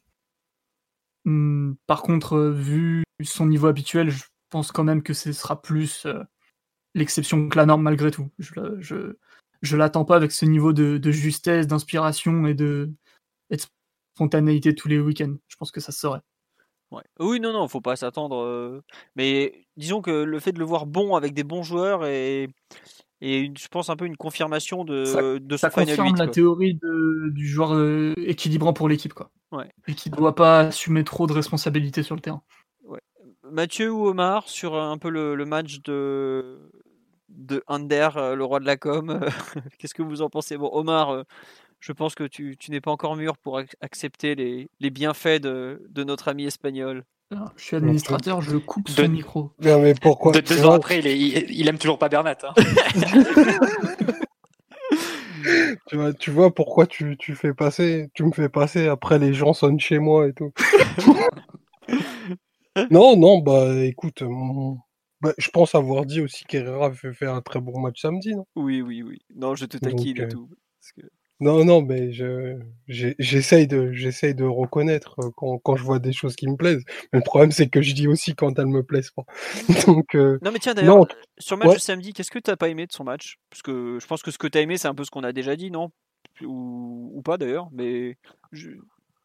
Non, non, franchement, sur, sur samedi, il n'y a pas grand chose à dire. Et il, il, a fait, il a fait vivre le ballon, il a pu trouver des passes dans les 30 derniers mètres qui étaient intéressantes. Euh, il, a, il a eu des, des, des bons relais techniques à l'intérieur. Euh, je trouvais qu'il a bien couvert la largeur aussi quand il y avait quelques absences.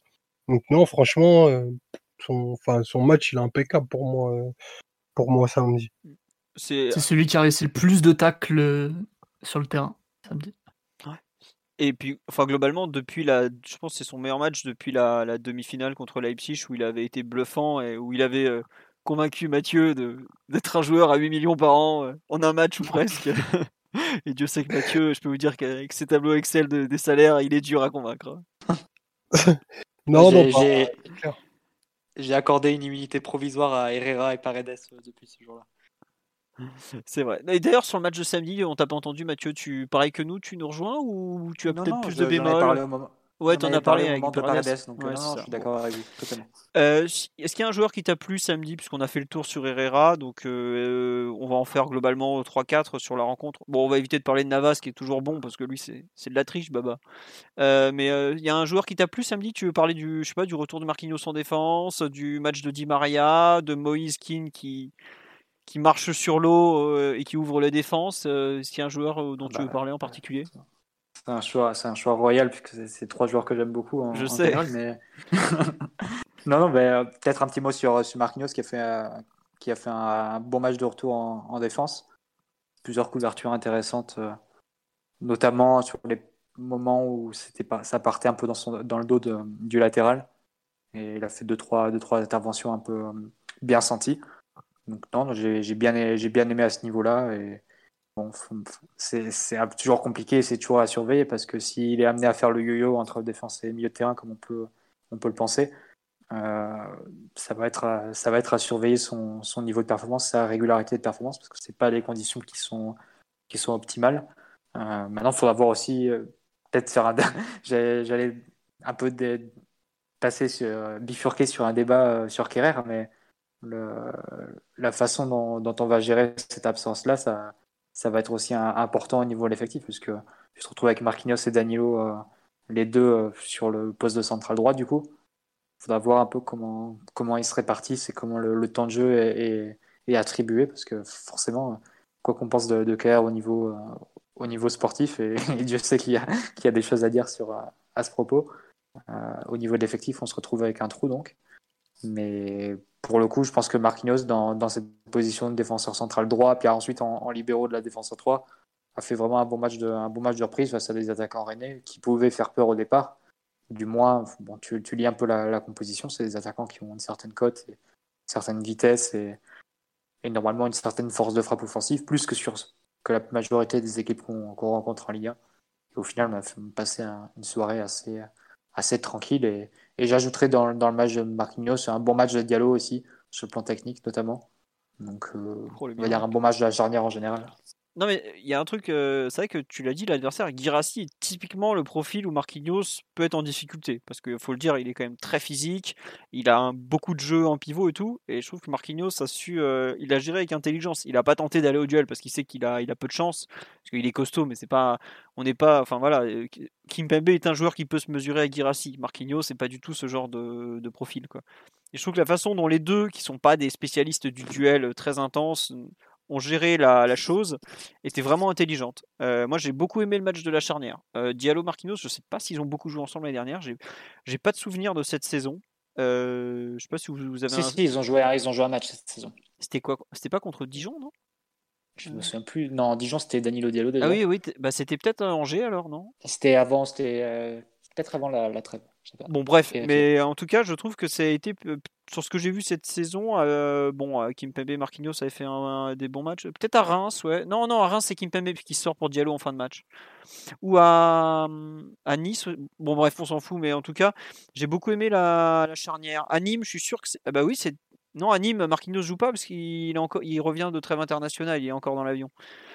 Et il se blesse à la trêve en plus, puisque c'est pas vu qu'après Nîmes on joue Manchester et il est à peine sur le banc contre Manchester. Donc voilà. Mais bref, toujours aussi que la charnière beaucoup aimé et j'espère. Sur le plan technique, je reprends un peu. Ouais, vas-y, reprends la main.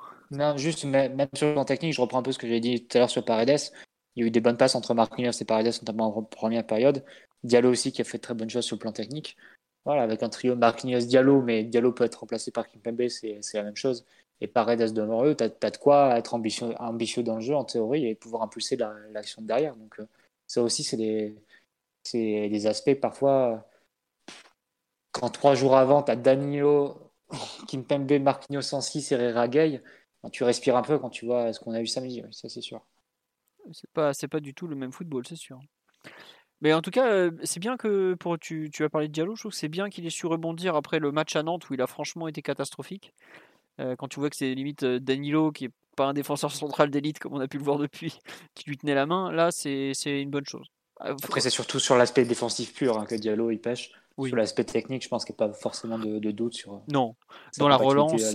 Ouais, il a, il a montré de très bonnes choses dans la relance. Et à ce niveau-là, c'est bien d'ailleurs que ça soit un peu la doublure de Kimpembe parce que quand tu passes de Kimpembe à Diallo, tu, perds, tu perds pas non plus. Tu T'as pas 10 crans d'écart en termes de relance. Kimpembe est probablement meilleur parce qu'il a une capacité à, jouer de façon très tranchante. Mais par exemple, toutes les conduites de balles de Diallo sont souvent euh, bonnes. Alors des fois, il se fait un peu prendre le ballon sur la fin parce qu'il est, il joue mal les fautes. Mais plus euh, l'utilisation du gelon que, que Kimpembe. Ouais, voilà. Euh. Mais globalement, c'est bien comme relanceur. Enfin, c'est tout à fait au niveau. Il faut, faut saluer ça. C'est vrai que c'est plus dans le duel défensif. Quoi. Oui. D'ailleurs, juste un tout petit point peut-être technique sur, le, sur la relance et l'opportunité d'avoir Marquinhos en 6 ou en défenseur central. Je ne sais pas si vous remarquez, mais quand Marquinhos il utilise le gelon en défense centrale, il utilise souvent des, frappes assez tendues, coups de pied, avec la jambe en, extension.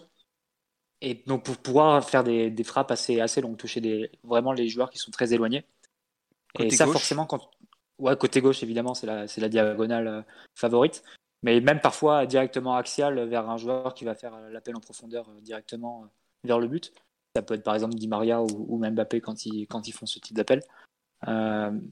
Ça, quand tu joues au numéro 6, tu n'as pas, le, pas le temps, tu n'as pas l'espace pour la, pour la réaliser, cette, cette transversale-là ou cette, cette ouverture en profondeur, en général, hein, face à des adversaires qui viennent te chercher ou qui te mettent un petit peu de pression.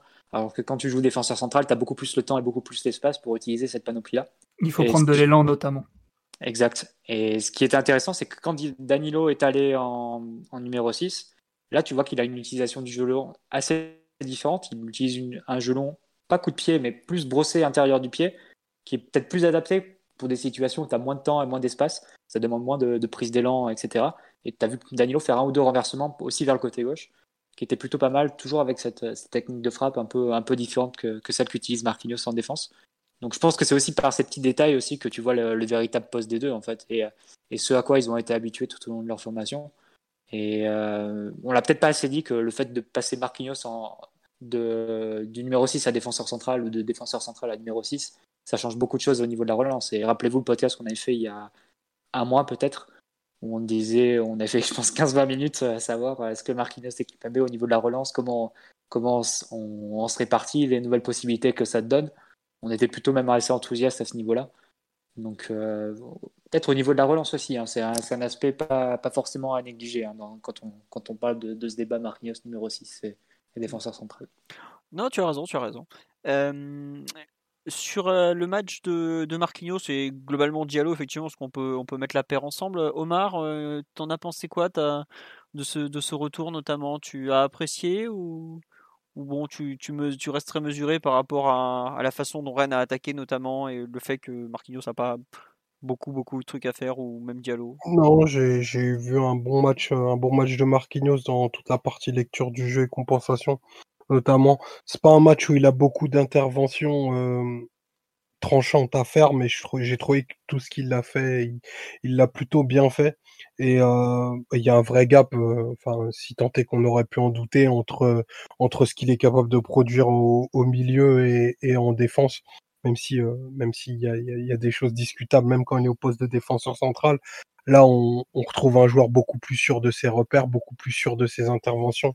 Euh, même en termes de, compréhension dans le positionnement, je crois que c'est une action en, première mi-temps où, il enferme, euh, il enferme un attaquant rennais euh, jusqu'à la près de la ligne de touche, qui est vraiment une action d'intelligence défensive pure qui mène et qui fait plutôt bien. Euh, après, euh, Diallo aussi, je trouvais que son, son match était bien. Euh, il y avait moins le frein à main que dans, dans, certains matchs. Ça s'est vu notamment avec deux trois, deux, trois conduites de balles bien senties qui ont, qui ont, pu faire gagner des mètres et l'utilisation du, du long dont parlait Mathieu tout à l'heure. Diallo, je crois qu'il enchaîne sa quatrième euh, titularisation là. Ouais, ouais, c'est ça. ou cinquième, même, je crois. Quatrième ou cinquième en, en, championnat, donc ça commence à faire. Et on, on, est dans une période où, malgré tous les, les aterroiements offensifs qu'on a eu, euh, ben on, on prend pas de but. Cinquième, donc euh, ça commence à ça commence à faire beaucoup. J'espère que ça va lui l'aider à, à retrouver euh, un peu d'allant parce qu'on sent quand même un joueur euh, qui a encore un petit peu de retenue, qui est pas qui est pas à 100% sur tous ses gestes, peut-être parce que propice à, l'erreur et pas, pas encore suffisamment installé. Donc euh, il va avoir des minutes forcément parce que ben on a on a autant de on a autant de blessés qu'il y a de jours par mois, donc c'est un peu c'est un peu compliqué. Mais on, on va vraiment vraiment avoir besoin de lui, surtout si enfin si Kipembe part en, part en sélection et revient, euh, je sais pas, 48 heures ou, ou 24 heures avant, avant le déplacement à Monaco. Donc euh, voilà. Après, il faudra voir s'il joue. Non, je suis d'accord avec toi que Diallo va forcément avoir du temps de jeu. Bah déjà, il joue contre Leipzig puisque Kimpembe est expulsé. voilà. voilà. Euh, et puis Diallo aura forcément du temps de jeu. On a tellement de défenseurs, enfin de d'absents même à gauche, on ne sait pas exactement. Enfin, des fois, il a joué à gauche un petit peu cette saison encore. bon, que cette saison, j'ai un doute. Peut-être un peu en fin de match, mais bref, euh, il va jouer. Et on a besoin qu'il retrouve un, vrai niveau de, par exemple, de quand il y a un an, je me souviens, on venait de jouer à Brest, il avait peut-être fait son, meilleur match avec Thiago Silva à ses côtés. Est-ce qu'il n'a pas besoin justement d'un profil comme euh, Silva ou Marquinhos pour donner euh, sa pleine mesure Un joueur peut-être moins dans, le duel que Kim Pembe, plus dans, la maîtrise un peu des événements, dans, la couverture, la, la, lecture, tout ça? Bon, à voir, mais globalement, que on me dit il a tellement blessé que Diallo va finir capitaine. Il a été capitaine des espoirs, donc on ne sait jamais, mais bon. Aujourd'hui, qu'il soit déjà un bon joueur de complément, qu'il soit un défenseur central bis fiable, je pense qu'à court terme, c'est tout ce qu'on peut lui, lui demander et lui souhaiter. Et j'ai regardé, effectivement, il en est sur 5 titularisations d'affilée en championnat. Il joue à Nîmes où il est très bon. Euh, Dijon, de mémoire, il fait moyen, moyen. Nantes où il est pas terrible. Et Rennes où il est plutôt bon, voire très bon. Donc euh, c'est encore un peu inégal, mais c'est vrai que vu son année 2020, euh, le fait qu'il ait quand même été opéré du dos, qu'il n'ait pas pu rejouer vraiment parce qu'on a joué des finales, puis le Final 8 où tu peux pas te permettre de relancer des mecs, globalement, là, ça doit être son. je pense que c'est son, son dixième ou quinzième match de de, l'année au total. Donc bon. Il n'est pas là pour. Euh, aujourd'hui, il ne peut pas euh, prétendre à concurrencer Kimpembe comme, euh, comme à son arrivée, puisque Kimpembe revenait de blessure et Diallo sortait d'une bonne saison. Mais en tout cas, qu'il remonte peu à peu dans, les, dans, le, dans la hiérarchie, ça sera pas mal.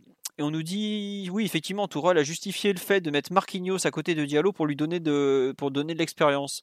Effectivement, par contre, si Tourelle dit ça de ce match-là, sachant que Diallo va forcément jouer contre Leipzig, ça peut peut-être euh, signifier que, que Marquinhos jouera plutôt en défense contre Leipzig qu'au milieu de terrain. C'est à suivre. Après, j'ai, en plus, c'est moi qui ai fait le transfert. Les absents au milieu qu'il y aura. Bah, t'auras, enfin, t'as quand même un énorme trou en défense. Si tu joues sans Kim Pembe ni Marquinhos en défense centrale contre Leipzig, tu, tu, tu joues sans défenseur centraux de, au départ, quoi, ça veut dire. C'est quand même pas. Ah, mais je pense que tu seras obligé de jouer avec Danilo dès le coup d'envoi face à Leipzig. Donc, La question, c'est de savoir euh, à quel poste. Ouais, bon, on verra, on n'est pas encore là. Au milieu, tu veux dire? Bah, possiblement, hein. tu vas avoir Paredes, à moins qu'ils mettent Paredes numéro 6. Enfin, on fait, on fait déjà la preview euh, de, ce match-là, mais ah, si, tu, récupères, euh, si tu récupères Verratti, euh, Verratti, Paredes, euh, possiblement Herrera. Il ne mettra pas Paredes, Verratti sur un gros match de, de Ligue des Champions. Puis Verratti, je pense que peut-être qu'il mettra Verratti au coup d'envoi, mais il enfin, il pas joué pendant un mois. Il va jouer 60, 70 minutes quoi, contre une équipe aussi intense que Leipzig. Il va exploser en vol, le petit. Quoi. C'est pas méchant. Hein. Enfin, c'est pour ça que Paredes n'est même pas rentré à l'aller. C'est que euh, Leipzig, ils vont te sortir encore un 120 bornes derrière les fagots. Où tu vois les nôtres qui les regardent loin. Genre, attendez, c'est normal que vous fassiez trois courses quand on en fait deux. Euh, tu peux pas, tu peux pas trop jouer. Euh, bon, voilà quoi. il, va, remettre Marquinhos au milieu alors. il n'y a pas de débat. Je sais pas, on verra. On n'en est pas encore là. Et puis on verra combien de. Il aide tout le monde au milieu de terrain. on verra aussi que dans quel état revient Marquinhos de son périple sud-américain, puisqu'il doit quand même aller jouer en Uruguay où ça va être un match un peu un peu physique, on va dire. Le, le, déplacement à Montevideo est rarement le, plus, comment dirais-je, le plus sage de l'Amérique du Sud. Voilà. Après, euh, c'est pas l'Uruguay qui va l'attaquer, mais. Ah, quand même, euh, Darwin, euh, le fameux Darwin Nunez de Benfica qui est, qui est extraordinaire, Edinson Cavani, il va, il va rencontrer des, des gens qu'il connaît bien. Enfin, Darwin, il le connaît pas encore, mais bon.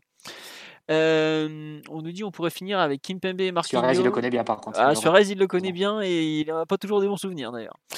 Alors, juste, euh, on nous dit, on pourrait finir avec Kimpembe et Marquinhos en défense centrale, avec Diallo à gauche et Florenzi à droite, Paredes et Draxler au milieu. Oula, attendez, oula, ça part dans tous les sens. Mais c'est vrai que c'est possible qu'un jour on voit une défense à 3 peut-être avec euh, Diallo, Diallo, Kimpembe et Marquinhos, même si bon.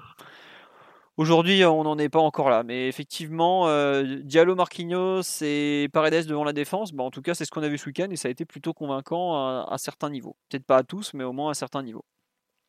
Est-ce qu'il y a un autre joueur dont vous souhaitez parler euh, concernant le match? On a un peu fait le tour, on a, on a parlé un peu de tous les défenseurs. Bon, on n'a pas parlé des arrières droits, mais vu que il y a eu de la casse en cours de route, on ne sait même pas trop qui a été l'arrière droit. À gauche, euh, on a parlé de Kurzawa. Bon, le match de Bakker, il n'y a pas grand chose à en dire. Au milieu, on a un peu fait le tour aussi.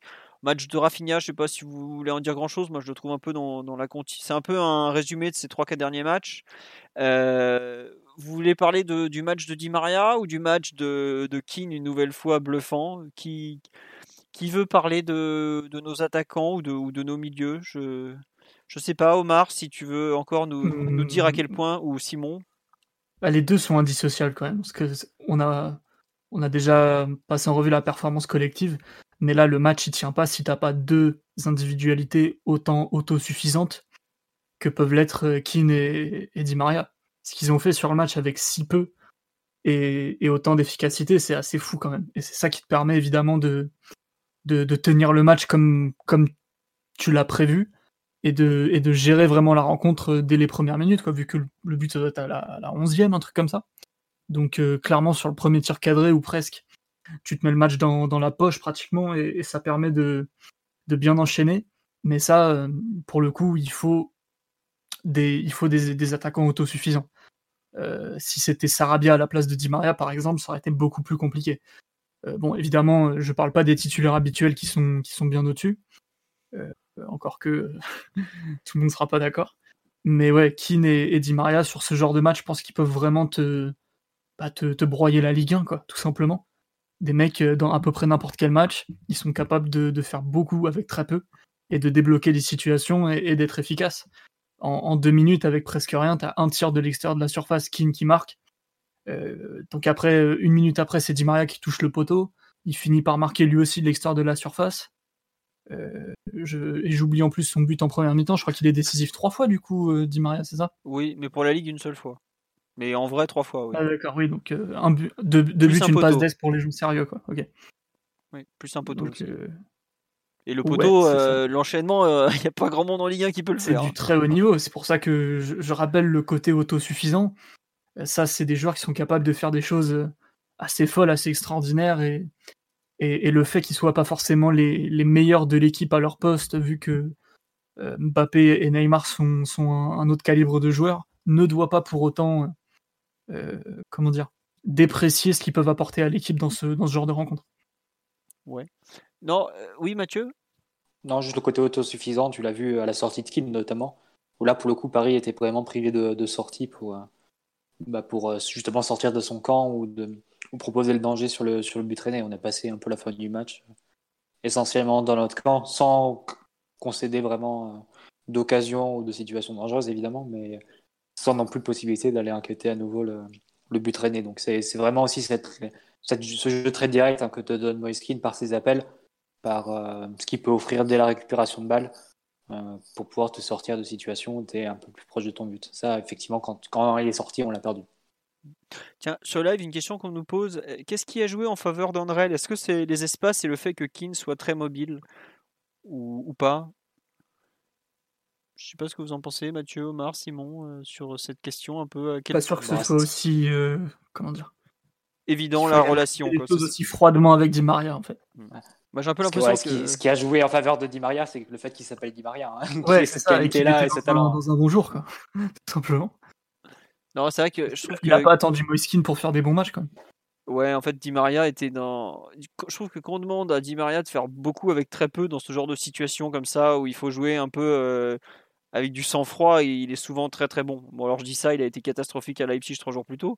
Enfin, pas catastrophique, mais bon, voilà, il sort un peu du match et peut-être qu'il manquait de rythme. Mais là, euh, ce qu'il fait toute sa première mi-temps, notamment, où on lui demande de. Je pense qu'il avait été vraiment très briefé. euh, Tu fais pas de dinguerie, euh, tu joues juste, enfin tu joues, tu essayes de, Il a joué très haut, surtout. hein. Il a joué Ouais, vraiment que- comme pratiquement deuxième attaquant, Hmm. plus que meneur ou, ou dans un peu le, le Neymar rôle qui reprend souvent aussi. Hmm. Là, c'était pratiquement le, le Di Maria, euh, deuxième attaquant euh, face à l'OM il, y a- il y a deux ans, quoi, où il fait un de ses meilleurs matchs euh, au PSG. Le nombre de matchs de Ligue 1 comme ça, où il manque des joueurs et tout, où, c'est lui qui, qui fait basculer la rencontre, c'est un élément majeur de la régularité du PSG en championnat, euh, Di Maria. Et euh, quand tu vois, le, bah, on peut évidemment citer le match à Metz, évidemment, en début de saison, hein, où, où sans, sans, sans ce but à la fin de, de Dragster, mais construit par Di Maria, on se demande où on, serait- où on en serait aujourd'hui. Euh, parce que ça aurait pu, ça aurait pu mal tourner. Ah, vingt- 21 non, points au lieu de 24. hein. non, je rigole. Mathieu. Mais ça, c'est ce qui est, fou, c'est que sur les. On a joué 10 matchs, c'est ça? Ouais. Et en- Neymar, on a joué 4. Hmm. Et Mbappé, on a joué 5, je crois. Ouais, 5 ça- qui est rentré dans un sixième, quelque chose comme ça. ouais, ça doit être ça, à peu près. ouais. Et tu vois déjà l'écart. Mais bon, c'est aussi permis parce que tu as une, régularité d'autres joueurs à côté. Et notamment de Di Maria, qui euh, rate beaucoup moins de matchs que. que bon, Mbappé, c'est un peu particulier cette saison, mais qui rate beaucoup moins de matchs que Neymar, c'est sûr. Après, Et, euh, ce qui est marrant, c'est que tu Ouais. dis ça l'année où il a pris 4 matchs de suspension et il en a joué que. Ouais. Il a encore moins joué que au vrai, final. mais bon, c'est. Mais je suis d'accord avec toi au sur la logique final, sur les dernières années. sur les autres. Ouais. Et si tu prends la logique sur les deux ans, deux, trois ans, c'est vrai que c'est assez euh, imparable hein, ce que fait Di Maria et la régularité qu'il a sur les matchs de Ligue 1, entre guillemets, gagne championnat. Forcément, c'est c'est à noter. Bah, c'est pour ça qu'on en avait fait notre, euh, notre meilleur joueur sur la saison euh, de, de l'an dernier, avant le Final 8. Quoi. C'était le plus régulier, c'était celui qui avait fait pratiquement le plus de différence. On avait tous été d'accord pour, pour saluer sa, sa saison. Globalement, il, euh, il fait partie des, hommes sûrs de, de qui lui, donne, qui, lui fait confiance. Peut-être pas autant qu'à Neymar et Mbappé, mais quand même pas loin non plus. Clairement, c'est le, numéro 3 de l'attaque parisienne, euh, au moins, je pense, dans la tête du coach. Après, il faudra voir si ça va durer, parce que on sait qu'il est en fin de contrat, que ça peut être un joueur qui est vite déstabilisé d'un point de vue psychologique, qui, a besoin de jouer pour garder de la confiance et tout ça. Qui a des fois des petits pépins musculaires aussi, même si depuis qu'il est arrivé au PG, globalement, il, en a moins que ce qu'il a pu avoir par le passé. Mais donc, euh, vraiment, un- un grand match de Di Maria. Peut-être le premier grand match qu'il nous fait cette saison d'ailleurs. Et c'est vrai que ça tombe au bon moment parce que bah, tu as besoin d'un joueur comme ça pour te faire basculer des rencontres. Quoi. Ce qu'on n'avait pas, euh, ce qu'on n'avait pas forcément. Mais non, Mathieu, il va pas revenir blessé de sélection. Il va pas mais J'allais jouer. le dire, j'avais pas vu. Il va pas revenir. Il va dire, pas là, jouer. normalement, il est en sélection, il, il est absent les trois prochaines semaines après le retour de, de, de, trêve internationale. Psychologiquement, c'est très compliqué la sélection avec Di Maria depuis, depuis quelques années. Hein. Vous, vous, connaissez l'histoire. Hein. Depuis la, la, Coupe du Monde 2014, etc. même depuis les, les, les, trois finales consécutives perdues. Euh, bon, depuis, depuis lors, euh, il a quand même fait beaucoup de trêves internationales dont il est revenu blessé. et le problème qu'il a, c'est qu'il est tellement fort en club que même quand ils en veulent plus, ils finissent par le, le rappeler euh, tôt ou tard. Bah après là, enfin j'ai vu les premières compos là sur TNT euh, tout à l'heure de l'Argentine. Il est visiblement, il sera remplaçant au coup d'envoi. Je suis même pas sûr qu'il joue le deuxième match.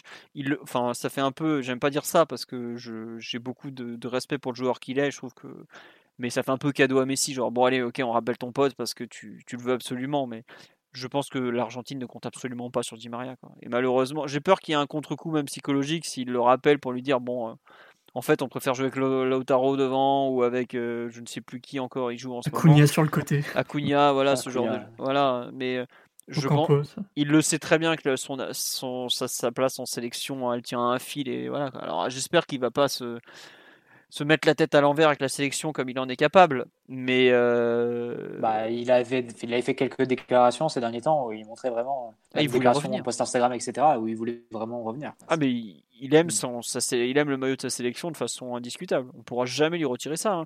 Mais c'est vrai que voilà, aujourd'hui, euh, voilà, c'est Ocampos qui lui a piqué sa place. Et euh, il n'est pas prêt de lui rendre. Quoi. Ocampos a fait quand même d'excellentes saisons avec Séville. C'est devenu un joueur important en l'absence de Di Maria il défend alors que l'Argentine a peut-être besoin d'équilibre et que Di Maria n'est plus forcément autant capable qu'avant. Bon, peut-être qu'il aura une place dans les 23 pour la Copa América, mais pour lui, ça va être compliqué de redevenir un titulaire comme il l'a été pendant presque 6 ou 7 ans. Bon. C'est pas grave, c'est comme ça. Enfin, c'est pas grave. C'est triste pour lui, mais c'est peut-être un peu mieux pour le PSG qu'il soit juste remplaçant alors que tu. Qu'il soit pas euh, rincé à chaque trêve, même si c'était encore mieux quand il restait tranquillement à Paris. Après, ça lui fait aussi du bien psychologiquement de voir le pays et tout ça. Non, pour euh, revenir sur l'autre joueur de l'attaque, c'est Moïse euh, je je l'aime toujours autant. Je, suis complètement fan de, de, joueurs. Même quand il pique pas sa tête. Ah, même quand je m'en fous qu'il rate ses têtes. Je lui demande pas d'aller jouer en Bundesliga, je lui demande de rester chez nous. Non, vraiment, quand il s'excentre sur le côté, qui commence à, à, prendre de la vitesse, ses feintes de corps, son jeu de haut but et tout, vraiment, c'est. C'est un émerveillement permanent que de voir ce joueur de 20 ans à peine. On rappelle, il n'a que 20 ans jouer euh, comme ça, euh, la puissance qu'il met dans la frappe et tout, c'est c'est typiquement mon œuvre. Quoi. Bon, alors après, c'est sûr qu'avant le match, j'avais vu Erling Haaland euh, réduire en pièces certains bouts de la défense du Bayern et faire passer Manuel Neuer pour un gardien quelconque. Donc forcément, on n'est pas sur la même catégorie de joueurs non plus. Mais vraiment, Moïse Keane est un, une formidable raison de, de regarder un match d'avant-centre. Et voilà, on dit, non, est-ce que je sais qu'il va pas rester je suis pas aussi certain que vous, puisque Everton, euh, je pense, le, ne, tentera pas de garder un joueur qui ne veut pas y retourner. Et clairement, il ne veut pas y retourner. Ça se voit qu'il euh, est trop heureux à Paris. Il joue, il s'éclate, il marque, il, est dans une équipe jeune. On voit que c'est un, gamin épanoui, tout simplement. Il n'y a pas besoin de. Le, sourire qu'il a, à quel point il se, tue sur le terrain et tout. Euh. Moi, honnêtement, quand il sort à la 60e, j'étais persuadé qu'il était blessé. En fait, c'est juste qu'il était, épuisé. Il, est, il, a fini, il a pris des coups pendant trois matchs. Enfin, Contre Nantes, on peut pas dire qu'il en a pas pris. À, Leipzig, on en a parlé il y a trois jours, il a fait un, match mais euh, d'un courage rare. Euh, là encore, il y va euh, à fond. L'action juste avant la mi-temps, il remonte combien? Quoi, Il fait 60 mètres balle au pied quand même avant d'aller défier, de retrouver un peu de lucidité dans la surface et, d'aller mettre une, une, frappe vraiment dangereuse.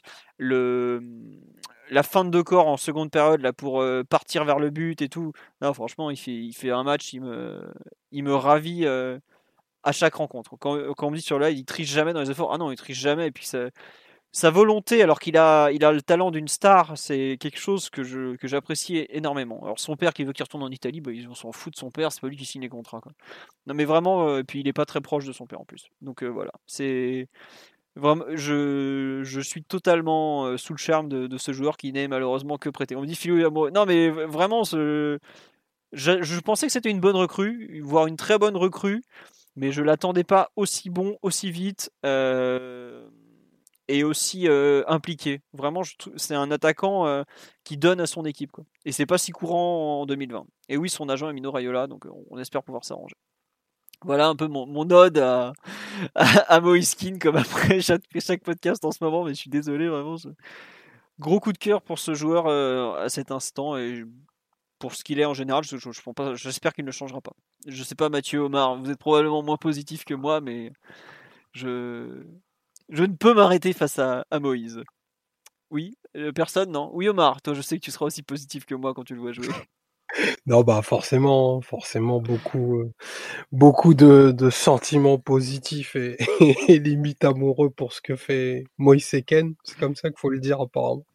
Donc, il y a, y a- y a pas grand-chose à dire si ce n'est que c'est un joueur qui a réussi une super, euh, une super intégration, euh, qui a montré des qualités très différentes et on en revient à ce qu'on disait déjà à ce propos, à ce propos jeudi.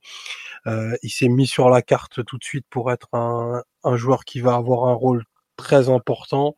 Il challenge les autres parce qu'il montre le, il montre le niveau de, de compétition dans la, dans la ligne d'attaque. Il arrive à scorer en plus. Euh, des buts, des buts tous très différents de, les uns des autres. Il en a mis un contre Dijon où il a attaqué fort le premier poteau et il a marqué dans la boîte. Là, il a marqué hors de la surface. Il a marqué en appui dans la surface. Il a marqué de la tête. Donc, euh, ça nous laisse augurer d'une d'une très belle palette. J'espère qu'on va pouvoir profiter de de ce joueur et du moment qu'il est en train de vivre pendant tout au long de la saison, parce que c'est ce, genre de mentalité qui te permet de voyager et je compte sur lui pour euh, un petit peu changer la la, carte euh, la carte d'identité de de l'équipe. Euh, je sais sais pas si on le gardera au-delà, au-delà des 12 mois. Je sais juste qu'il faut profiter du, du moment présent parce que je crois qu'on est en train de voir l'éclosion d'un d'un super talent européen et, et d'un super joueur, vraiment d'un super super joueur à l'avenir. Euh, je vais, il y a une, il y a des- beaucoup de questions sur la fameuse euh, clause de, enfin le, plutôt l'option d'achat de, de Moïse Kean. Alors, euh, on me dit que ça se prononce Moïse Quin visiblement. Alors je, je sais pas, euh, voilà. Mathieu a dit c'est Moïse Ken, euh, moi je crois Mathieu. Voilà. Moi, Mathieu, on m'a dit qu'il venait de Pierrefitte, donc je vais dire Moïse. Voilà. oui Moïse Mathieu? Ken, mais ça n'a aucun sens. Oui oui. c'est- Bon écoutez, Bah, on s'en c'est pas le fout. premier truc italien qui a aucun sens. hein. Donc, l'option d'achat. Officiellement, quand il a été prêté, il n'y avait aucune option d'achat dans son contrat. Euh, Ancelotti, qui est donc le manager général d'Everton, qui est le club qui a prêté euh, notre ami Moïse, a dit bah non, il va revenir, c'est contractuel. Donc, ce qui veut dire, ce qui insinue qu'il n'y en a pas non plus. En revanche, il y a eu plusieurs fois autour du transfert, avant qu'il signe notamment, il avait été dit qu'il y aurait une option d'achat. Après le transfert, France Football a dit qu'il y a bien une option d'achat environ 20 millions d'euros. Ils avaient parlé au conditionnel pour euh, le montant de l'option d'achat.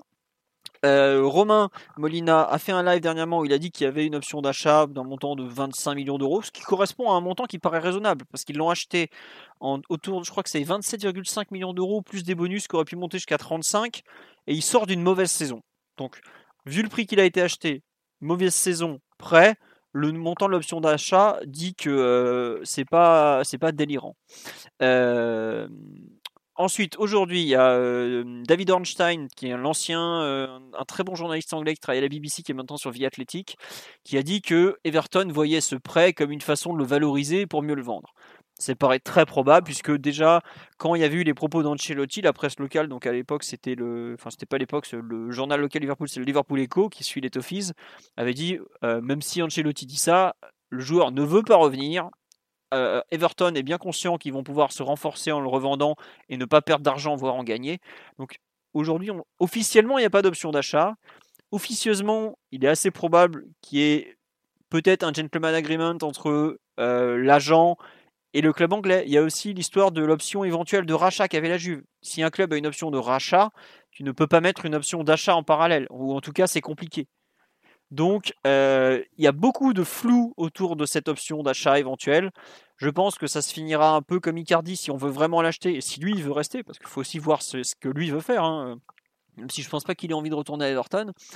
Euh, ça peut se négocier aussi, comme ce qui s'est fait avec euh, Icardi où c'était trop cher, on a dû finalement euh, le, on a renégocié l'option, tout ça. C'est du football, hein. tout est négociable, il n'y a jamais rien écrit dans le marbre, hein. on l'a vu. Ah, puis quand il y a Surtout quand il y a Mino.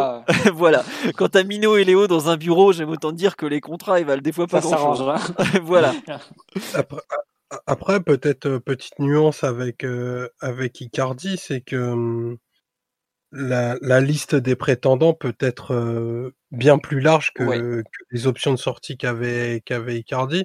Puisque là, euh, enfin, on, on se parle d'un joueur qui, qui est en train de crever l'écran, qui est peut-être pas encore euh, totalement adapté à l'équipe et qui a pas encore euh, un statut totalement, euh, totalement fixe.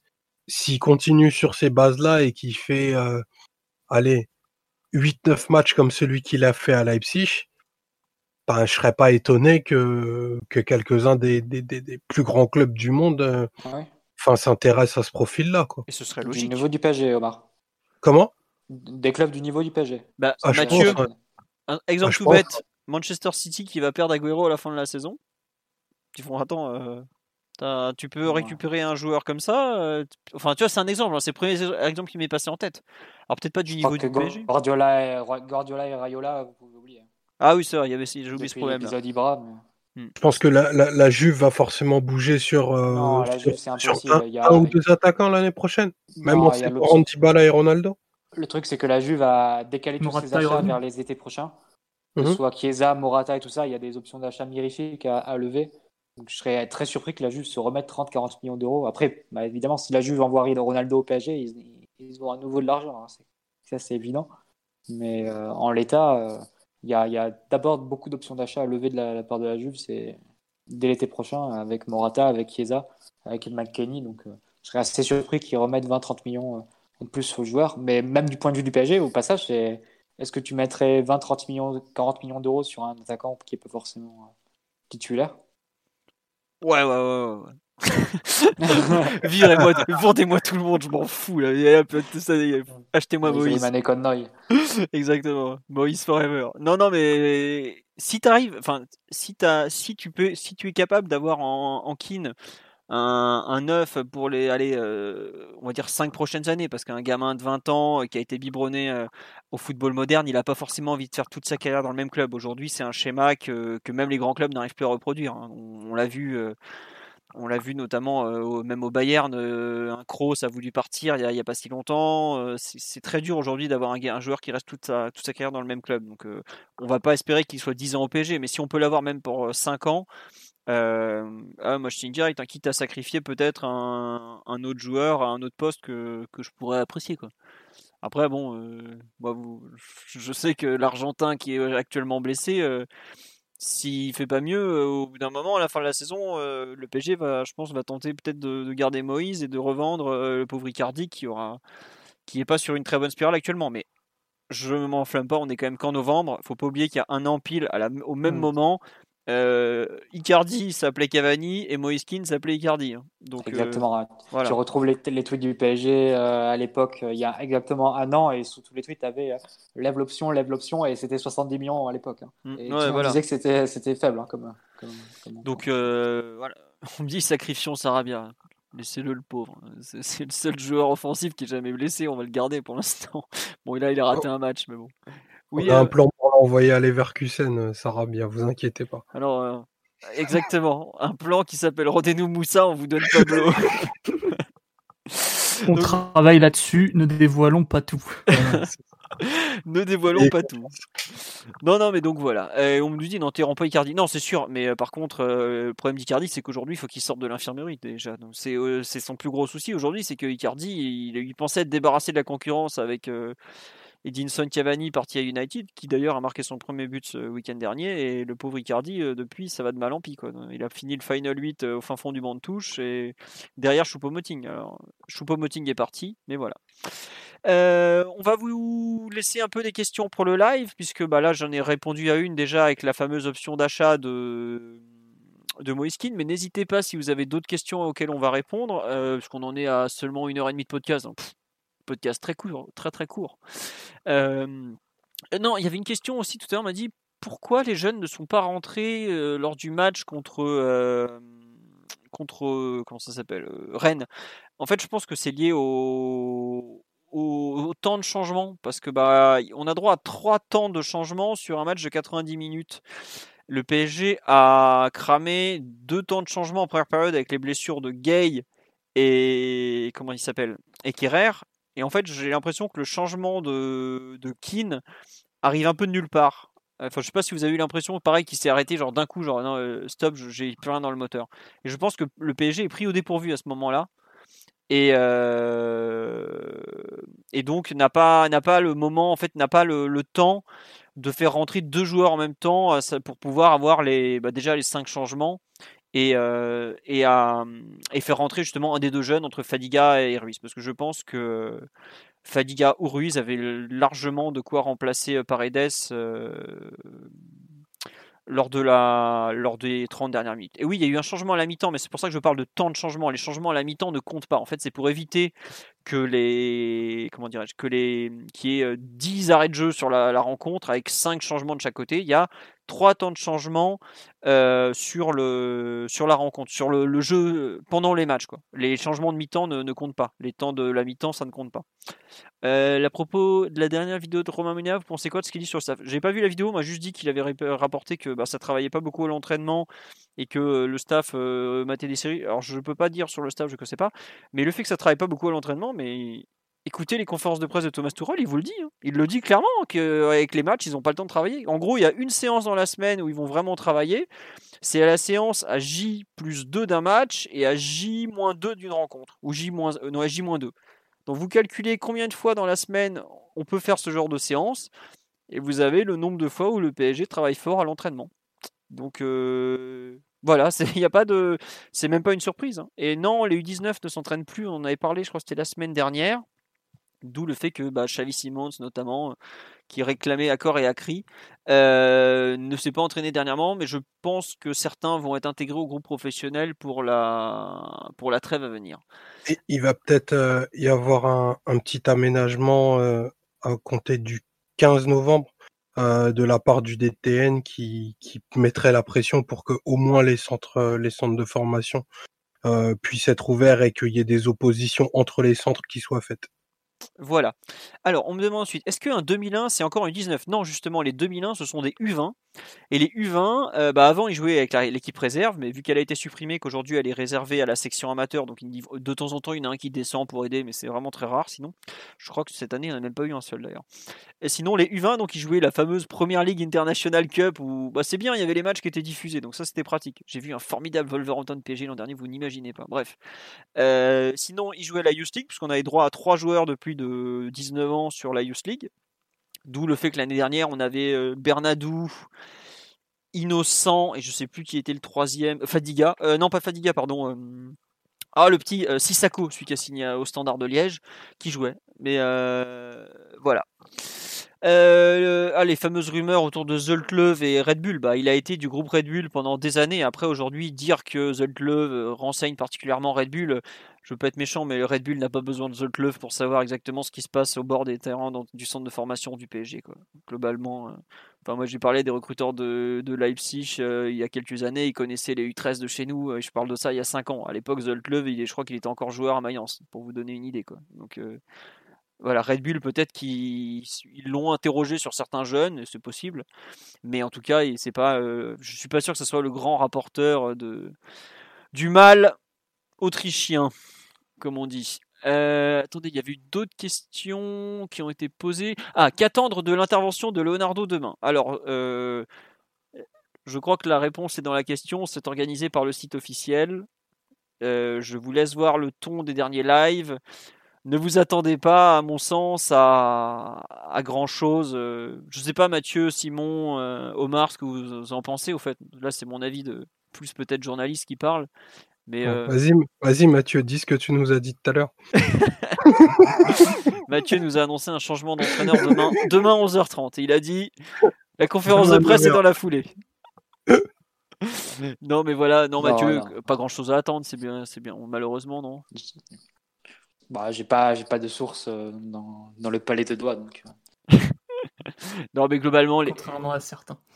Les, les conférences, enfin les conférences, ce genre de questions organisées par, les, par le site officiel, c'est en général plutôt un moyen de répondre à des questions allez, un peu légères, plus que des. Euh... Il va pas vous faire le bilan financier. Ça, de, ça sera pas.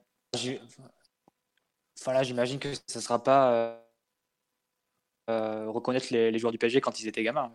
Non, non, mais bon, enfin, je suis pas sûr qu'ils vont lui dire, euh, lui demander euh, euh, comment ça se passe entre Thomas Tuchel et vous en ce moment, ou alors ils vont le dire en rigolant, Bah, il va faire. peut- ouais.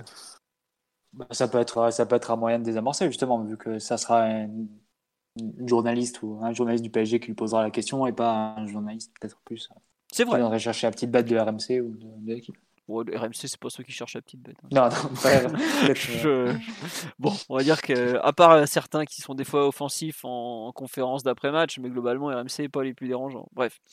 Euh, on nous dit pas le timing pour changer quoi que ce soit, mais Thiago Motta l'été prochain. Bah oui, ce soir, il y avait le, le grand oral de Thiago Motta sur RMC, ce qu'il a donné un long entretien à. Je crois que c'est à Mohamed Bouassi. Euh, on a. On n'a pas regardé encore, donc euh, on peut pas vous dire. Au départ, Mathieu espérait faire un live de l'entretien, mais Euh, voilà, on ne sait pas. bah, le Euh, professionnalisme a pris le dessus. hein. euh, voilà. Euh, ah, on nous dit pourquoi Leonardo n'élève pas la voix concernant les appels en sélection de joueurs en méforme. Un minimum serait le bienvenu. Mais vous avez en fait, que ce soit Leonardo ou Tourelle, il y a eu la réponse. euh, en fait, Tourelle a répondu un peu pour le PSG vendredi en conférence de presse, qu'elle a dit on peut rien faire quand les sélections appellent les joueurs. Mais il y a aussi un point tout simple, c'est que les joueurs ont envie d'y aller. Neymar, il est très content d'aller au Brésil. Mbappé est très content d'aller en équipe de France. Euh, Di Maria est ravi d'aller en Argentine euh, avec Paredes qui pareil, a pas de rythme. Enfin bref, les joueurs aussi ont peut-être envie d'y aller. Après, je sais pas euh, qu'est-ce que ce que vous en pensez, mais peut-être que Leonardo euh, ou Tourelle pourrait crier plus. Mais moi, je le comprends. En fait, je sais que Tourelle n'est pas le dernier pour se clasher avec des gens. hein. Vous avez eu la preuve quand même depuis deux ans et quelques qu'il est à Paris. Mais si il, tient ce discours apaisé, c'est peut-être parce qu'il sait que les joueurs veulent y aller, tout simplement en fait. Donc euh, ouais, voilà. Le Bayern a dit non pour Sarr, mais euh, qu'est-ce que Bounassar au Bayern par rapport au poids de Mbappé et Neymar au PSG quoi? C'est peut-être Le aussi. problème, euh, Philo, c'est qu'il y, a il y a quand même des questions qui se posent. C'est que Neymar, à la fin de cette trêve, il aura autant joué avec le Brésil qu'avec le PSG. On est à trois mois de compétition. Donc, euh, Je sais bien, Mathieu. Mais est-ce que justement, moment, euh, là, c'est plus un problème, je pense, interne qu'un problème de sélection, non? C'est un problème de euh, peut-être responsabilité du joueur aussi qui comprend pas que peut-être que c'est le moment de se refaire une condition et de pour pouvoir faire la saison en entier, pour pouvoir aussi arriver à la Copa América en, en juin en bonne euh, en bonne forme. Et ça, euh, bon après, je sais pas si c'est un travail du club de lui faire comprendre ou c'est à lui-même de, le comprendre. Mais bon, avec les rythmes, qui, avec les rythmes auxquels sont sou- soumis les joueurs, c'est difficile de pas im- imaginer Neymar refaire faire une rechute ou se, se répéter musculairement dans les, dans les prochaines semaines. Ça me paraît euh, complètement logique. Et après, du point de vue du PSG, il y aurait toutes les raisons de ne pas être, pas être satisfait parce qu'encore une fois, il paye très cher un joueur qui est quand même rarement là ou pas suffisamment là. hein. C'est aussi ça. Ça peut entraîner aussi un débat sur est-ce qu'il faut construire autour de Neymar l'été prochain avec une vente de Mbappé, tout ça. Mais est-ce que tu construis autour d'un joueur qui a joué 40% des matchs du PSG cette année? Non, non, qui mais en avait joué 50% les deux premières saisons aussi, donc c'est compliqué. Hein. Tu as, euh, tu as totalement raison. Après, c'est vrai que moi, je sais, comme tu- enfin, le problème de la sélection, c'est un peu aussi le problème à quel point les joueurs se rendent compte de. Voilà, visiblement, un joueur qui refuse une Il y sélection. a les JO en plus l'été prochain. En plus, il y a les JO, mais visiblement, c'est deux matchs de suspension. Je savais, je savais qu'il y avait des. Ils n'avaient pas le droit de refuser, mais je savais pas que c'était deux matchs de suspension. Non, mais il ne Euh, s'agit pas de refuser, il s'agit de, de trouver un accord à l'amiable, Mm. comme ce qui s'était passé avec Cristiano Ronaldo à l'époque, enfin à l'époque, je crois que c'était l'an dernier avec la Juve, où ils s'étaient mis d'accord, c'était le début de saison. Voilà, Cristiano, il n'était pas, pas tout, à fait, euh, tout à fait en forme, il est resté à Turin faire sa préparation. Mm. Et après, bah, il a fait la suite de la saison totalement no- normalement. Mais enfin, je sais pas, je, je vois pas trop l'intérêt d'aller de lui faire euh, rajouter un, un voyage comme ça pour aller se faire soigner, parce qu'en plus c'est l'excuse. Hein, c'est euh, Neymar, il va, il va au Brésil pour se faire soigner. Et, et pour être suivi par le staff brésilien. Mais c'est le staff qui lui a permis d'éviter la rechute. Ah non, pardon. pardon, c'est pas, tout- du tout ça en fait l'histoire. Non mais ouais, c'est un peu bon. J'avoue que j'ai un peu, je- j'en veux un peu aux joueurs personnellement moi sur ce point. Euh, je trouve qu'au bout d'un moment, la situation elle est assez grave en termes de, Ligue des Champions. Ils ont quand même tous en tête euh, d'aller chercher la Ligue des Champions et je comprends pas qu'ils ne puissent pas dire à leur sélectionneur écoute, euh, il faut que je reste ici pour travailler parce que sinon je vais, je vais exploser en vol. Et surtout, je comprends pas que les sélectionneurs qui ont tous les deux d'énormes échéances au mois de juin forcent pour faire jouer à, leurs joueurs des matchs au mois de novembre. Les joueurs qu'on est en train d'essorer maintenant, S'ils pètent pas maintenant, ils vont péter après, donc mars, avril, même peut-être même janvier, février.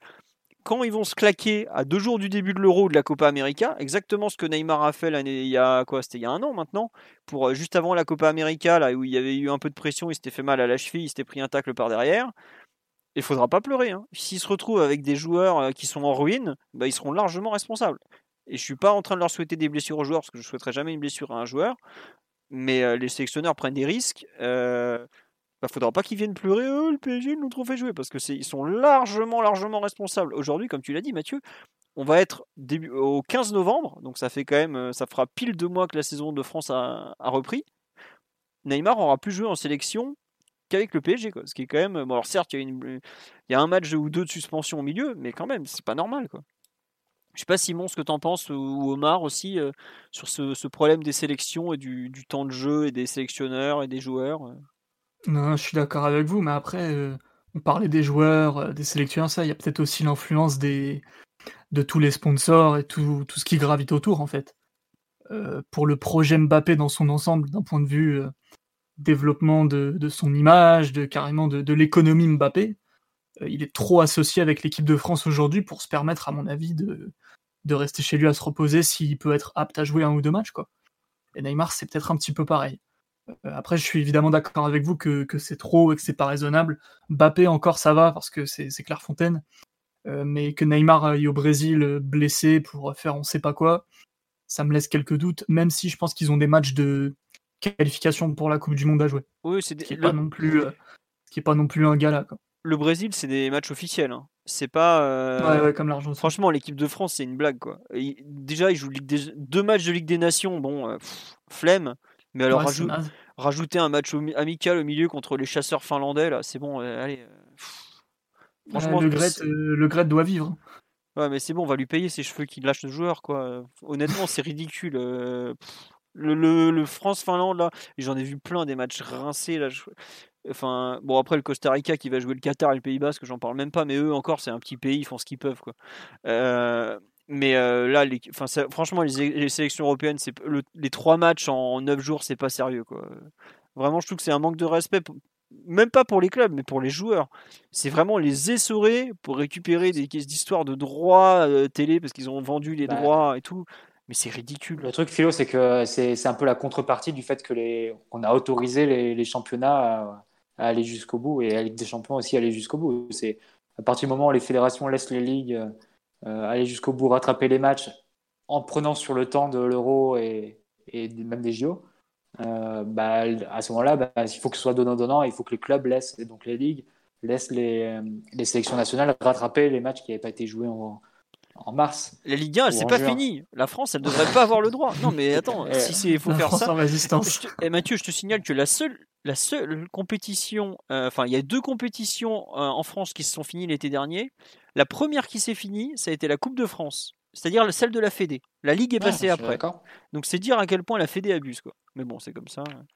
C'est Après, c'est pas que la Fédé française, c'est au niveau, au Non, niveau bah, mondial. aussi. Du coup, ils ont, ils ont juste rattrapé les matchs de, de mars et, et juin, sous prétexte que les clubs ont pu rattraper les matchs de mars à juin aussi, euh, sur, euh, sur une période qui était soi-disant euh, dédiée aux, aux, aux nations, aux sélections. Donc voilà, bah, dans, dans, dans l'affaire, ils ont tous pensé, Ligue et Fédération, leur portefeuille plutôt que, qu'aux joueurs. Ouais. Non, euh, une question intéressante sur laquelle on dit est-ce qu'à l'inverse, on peut pas voir ces matchs avec les sélections comme des matchs pour remettre les joueurs dans le rythme? Euh, Si on a un de vous qui veut répondre. Euh, je suis pas un expert du tout, mais il me semble que jouer trop de matchs quand t'as pas pu avoir une préparation euh, physique adéquate, même si aujourd'hui ça veut plus dire grand chose vu les tournées estivales des, des grands clubs, euh, certains bien connus, euh, c'est plus le risque de s'épuiser, de se péter et d'enchaîner les blessures, comme de toute façon on est en train de le constater dans tous les grands championnats, plutôt que de se, entre guillemets, remettre en forme. C'est pas tout à fait pareil de, de jouer et de, et de se refaire une condition physique. Omar, À- à ce- je sens qu'Omar, il a ouvert le micro parce qu'il a des choses à dire sur la condition physique, tu vois. Non, non, mais du coup, moi, j'ai un truc qui m'interpelle, mais on a fait une préparation, non? Mais On a fait une préparation prépa- compétition Bah, on a- estivale, du coup. bah, mais, bah, on a fait, on a fait quatre semaines de foncier au mois de juin. Non, même C'est pas bien. en fait. On a fait quoi, trois semaines? Je sais même pas parce que c'était du foncier, Omar? Bah, on a je- fait je- les tests physiques le 28 juin pour être prêt à jouer le 25 juillet, je crois. Ouais, donc on a fait une préparation. Le problème, en fait, c'est plus l'arrêt précédent. C'est les, les, trois mois d'arrêt qui, qui, je pense, pèsent sur les, sur les, sur les organismes. Parce que contrairement aux autres championnats qui, du coup, ont eu des matchs à, à période rapprochée, nous, on a eu cette période d'arrêt, puis des matchs, et puis là, un enchaînement. Donc, en gros, on est dans une période où c'est, entre, entre guillemets, physiquement, là, on devrait être en trêve alors qu'on a encore euh, quatre semaines de, de, de jeu effectif derrière. Et puis pas Donc 4 c'est- semaines pas chargées. Hein. Préparez-vous. hein. On va faire des podcasts longs. hein. Je pense c'est- pas que ça devrait être plutôt un avantage pour nous parce que si tu prends les autres clubs, euh, ils ont embrayé en juin mais sans, sans préparation du coup. Ils Bah- ont avec vraiment, euh, ils avaient un- une semaine d'entraînement et encore pas tout le temps en groupe. Et euh, ils ont ensuite enchaîné avec 2-3 mois de, de compétition non-stop. Ils ont fait un léger arrêt de 2-3 semaines. Et après, ils ont réembrayé bah, sur la même saison qu'on connaît nous. Donc est-ce qu'on est vraiment soi-disant désavantagé? Je sais pas. hein. Pour moi, pour moi, à mon sens, à mon sens, non. Mais euh, le souci, c'est que on, a, on a une loupe grossissante sur, euh, sur un défaut récurrent du, PSG depuis, depuis depuis quelques années. C'est que on est, on est, on n'est pas au point physiquement. On n'est pas une équipe au point, au point physiquement. Ça se voit sur le terrain. Et puis là, t'as, t'as, t'as tout qui, qui, qui, qui le prouve. Donc, euh, j'incrimine pas euh, Tourol, le staff médical ou, ou personne d'ailleurs. Mais la réalité, c'est que on n'est pas, on n'est pas euh, dans le cas critique d'une équipe qui aurait dû pousser le, qui aurait dû rattraper des matchs de championnat, puis après enchaîner le Final Eight pour après enchaîner sur une saison. On a quand même eu une prépa. Et ça, il faut pas l'oublier. On, on parle beaucoup de, on n'a pas eu de préparation. Non, c'est pas vrai. En fait, on a eu une préparation. On a eu trois semaines effectives de foncier. Après, effectivement, euh, il y a, il y a, il y a ce, il y a le tournoi du Portugal qui te pompe un influx terrible. Et je pense que le décrochage mental, on, on peut pas, on peut pas le nier. Mais normalement, physiquement, enfin, je vois une équipe qui est partie au bout de la Ligue des Champions. Le Bayern, enfin, ils ont des, ils ont, ils ont pas autant de blessés que nous. Je, je dis pas que c'est parce qu'on travaille mal. Il y a, il y a, y a probablement aussi une force, une forme de malchance. Mais le Bayern, c'est une équipe beaucoup plus au point euh, structurellement, physiquement, par rapport à la nôtre. Après, Et juste. Vas-y, finis. Après, je vais. Non, non, vas-y, vas-y, vas-y, en gros, le Bayern, déjà, tu as deux trucs. C'est que tu as l'héritage des années précédentes. C'est-à-dire que le PSG, on se trimballe des wagons d'internationaux et on n'a en fait jamais de préparation depuis des années. Parce que ils- euh, on s'est tapé, je sais pas combien de Copa América, on s'est tapé la Coupe du Monde. euh, voilà. Et il y a un autre truc, c'est que contrairement à nous, le Bayern, eux, ils ont 4 semaines de trêve l'hiver, voire 5 semaines même. Et en fait, ils refont une prépa pendant l'hiver, eux. C'est-à-dire qu'en gros, là où le PSG doit faire des saisons complètes avec des bouts de préparation de 3 semaines, le Bayern fait pratiquement deux préparations dans la saison. Une de celle, une de la première partie et celle de la seconde partie ensuite. D'ailleurs, tu vois la différence de, de mainmise sur l'équipe de, de Flick sur la deuxième partie de saison. Là, tu sens que ça devient vraiment son équipe parce qu'ils ont fait à la trêve euh, des ajustements, ils ont refait une prépa, ils sont, quand le Bayern en seconde partie de saison, ils sont très très bons, ils sont intouchables, mais, mais ils ont quand même cette coupure. Et en plus cet été aussi, euh, déjà ils ont eu beaucoup de mal à reprendre. Et ils ont quand même, euh, nous, il y a, euh, on arrête le 23 août, on reprend le 10 septembre. Eux, ils Ah, rejouent le reprennent 27 10 septembre, septembre. Ceux qui reprennent Oui. le 10 septembre chez nous, c'est Caïs Ruiz et. Bah, Il y a quand même Verratti dedans, Ma- Mathieu. T'as Verratti qui se pète, t'as Diallo, t'as Final Kim. Pembe. Et Kim Pembe, il le joue, le Final 8, il se pète. T'as euh, Kerrer, il a joué tout le Final 8. Bah, D'ailleurs, il s'est repété depuis. Et non, surtout, ce que je voulais dire, c'est que euh, le PSG, ouais, il y a de la fa- même Mbappé le dit que la fatigue, elle est vraiment mentale. C'est, je pense que c'est là où on a le plus de mal aujourd'hui, c'est mentalement. Et il y a un autre point aussi qu'on oublie, mais là par contre c'est courant à tout le monde, et je pense que c'est aussi pour ça qu'il y a, il y a beaucoup de, de blessures aussi, c'est le fait de jouer tout le temps à huis clos. Et euh, visiblement, euh, moi j'ai eu quelques échos, les mecs me disent en fait, c'est au début pour un match ou deux ça va, mais jouer tout le temps, tout le temps à huis clos, en fait tu t'y habitues sans t'y habituer, et c'est de plus en plus pesant. Certains ont vraiment de plus en plus de mal à s'y habituer. Donc je pense que c'est un peu un, tout, mais c'est vrai que physiquement, l'histoire du rythme, pas du rythme. Moi, je pense que pour certains joueurs, je pense notamment à Paredes, par exemple, le fait de jouer un ou deux matchs complets en sélection, ça lui fera peut-être pas de mal. Alors, c'est sûr qu'il faut surtout pas qu'il joue à Monaco, à moins qu'il se sente prêt, il connaît bien son corps, ou 20-30 minutes, mais pas plus, histoire de se réhabituer un peu euh, aux conditions européennes. Mais c'est pas forcément un mal pour tous les joueurs. Même Mbappé, je suis, je suis pas loin de préférer peut-être qu'il fasse sa remise en forme avec l'équipe de France qu'avec le PSG, ou Enfin, le staff de l'équipe de France me paraît très pointu à ce niveau-là et a quand même montré plusieurs fois sa compétence. Il suffit que je dise ça, il va se péter le prochain match, vous pouvez en être sûr, mais ça c'est autre chose. Par contre, il y a quand même un point philo, c'est que normalement on devrait bénéficier du fait que le championnat français est très peu intense et te met très peu à l'épreuve. Mm. Quand tu regardes Liverpool City hier, euh, concrètement, l'intensité des matchs est très différente et les joueurs sont pas soumis à la même charge au PSG qu'ailleurs. Mm. Et, et, à ce propos, vu qu'on a déjà un trou au niveau du championnat, je me demande dans quelle mesure ce serait jouable, bah, typiquement prenant l'exemple d'un Idriss Gueye par exemple, de lui dire bah, si c'est une blessure de deux semaines qu'il a, et bah non, prends tout au mois de novembre, prends limite ta première semaine de décembre aussi, et on refait une prépa euh, vraiment bien, parce que là tu, sens très bien qu'avec Idriss Gueye, son corps lui dit stop en ce moment, et toutes les deux semaines il a quelque chose, et en plus bon, il a un style de jeu, et tous les joueurs ont besoin d'être bien physiquement, mais lui encore plus, parce que c'est son style de jeu. Euh, je me demande à quel point ce serait jouable de dire voilà, on prend le, mois entier, fais ta préparation et, comme ça tu peux faire une saison, euh, on va dire normale, parce que là, euh, on voit bien, on voit bien l'absurdité de, de, ce qui se passe. Toutes les deux semaines, il a quelque chose à un endroit différent et il est jamais vraiment remis. Il doit forcer, il doit compenser et forcer sur des sur des parties du corps différentes. Et ce qui fait qu'à chaque fois, ben, les matchs qu'il joue, il les joue pas à 100% et donc il, affiche un niveau qui est assez assez médiocre.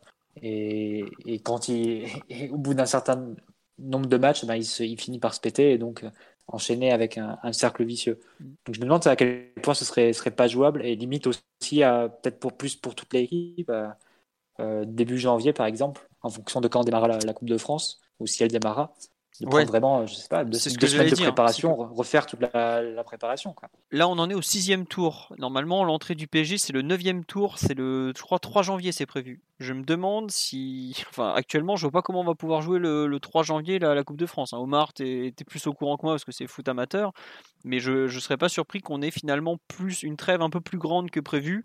Si on peut faire une semaine un peu de travail de fond, et si on, a lancé un match de championnat, par exemple, euh, envoyer, alors, envoyer les U19 et envoyer. Alors, tu peux bien déclarer forfait, si, déclarer forfait s'il le faut. Mais... Ah, ça, c'est compliqué, Mathieu, de, carrément balancer des U19 parce que les, les pauvres gamins, c'est quand même pas un cadeau. Et puis... Non, mais déclarer forfait, par exemple. Oh, si tu as 10 points d'avance en, en, Ligue 1. Par rapport aux diffuseurs, ça, ça, passera pas. Non, mais d'accord, mais c'est une saison exceptionnelle. ouais, non, mais. un moment, par contre, des solutions. Tu vois. Après, pas te lamenter des blessés tous les, toutes les semaines en disant on n'y peut rien. Il faut aussi trouver des, tu peux le jouer, solutions sur, sur des matchs. Tu peux le jouer comme un match amical, par contre où tu fais, euh, tu mets une équipe pas trop titulaire et tu fais tes 5 changements euh, avant la 60. C'est ce qu'on fait, ce qu'on fait depuis le début de saison et ça. Mais là, tu aurais eu, aurais eu la trêve avant quand même.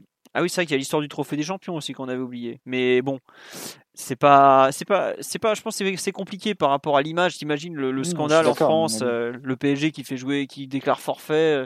Ah, ils ont fric pour un beau symbole de, ce serait un beau symbole aussi de dire. Euh, voilà, que les joueurs ils en peuvent plus, que c'est pas des rythmes tenables pour les joueurs. Et puis bon, euh, quelque part, on va pas faire une fleur au diffuseur, hein, vu, la on n'est pas prêt d'avoir un euro qui tombe. aussi. non, non, mais bon, c'est très compliqué honnêtement la question du physique, de trouver du temps. comme ça, je sais que c'est utopique. Hein. Mm. Mais bon, tu... on me dit que je suis trop conformiste, mais Liverpool l'a fait. Non, Liverpool l'a pas fait de cette façon. Justement, Liverpool. En Carabao Cup, ils balancent toujours les équipes. Euh, ouais, mais là surtout, ils étaient, ils été convoqués euh, pour la Coupe du Monde des clubs. C'est pas pareil d'avoir deux matchs à jouer en deux jours, dont un à l'autre bout de la planète. Et là, personne n'en a voulu à Liverpool. Au contraire, ils ont plutôt dit que c'était une question de calendrier, que Liverpool avait raison d'envoyer une équipe bis. Euh, mais euh, ils n'avaient pas le choix. comme on dit sur le live, on s'est déjà fait défoncer après Lens quand on a envoyé une équipe bis alors que pourtant on, avait, on, a, fait jouer ce qu'on avait hein, sous la main.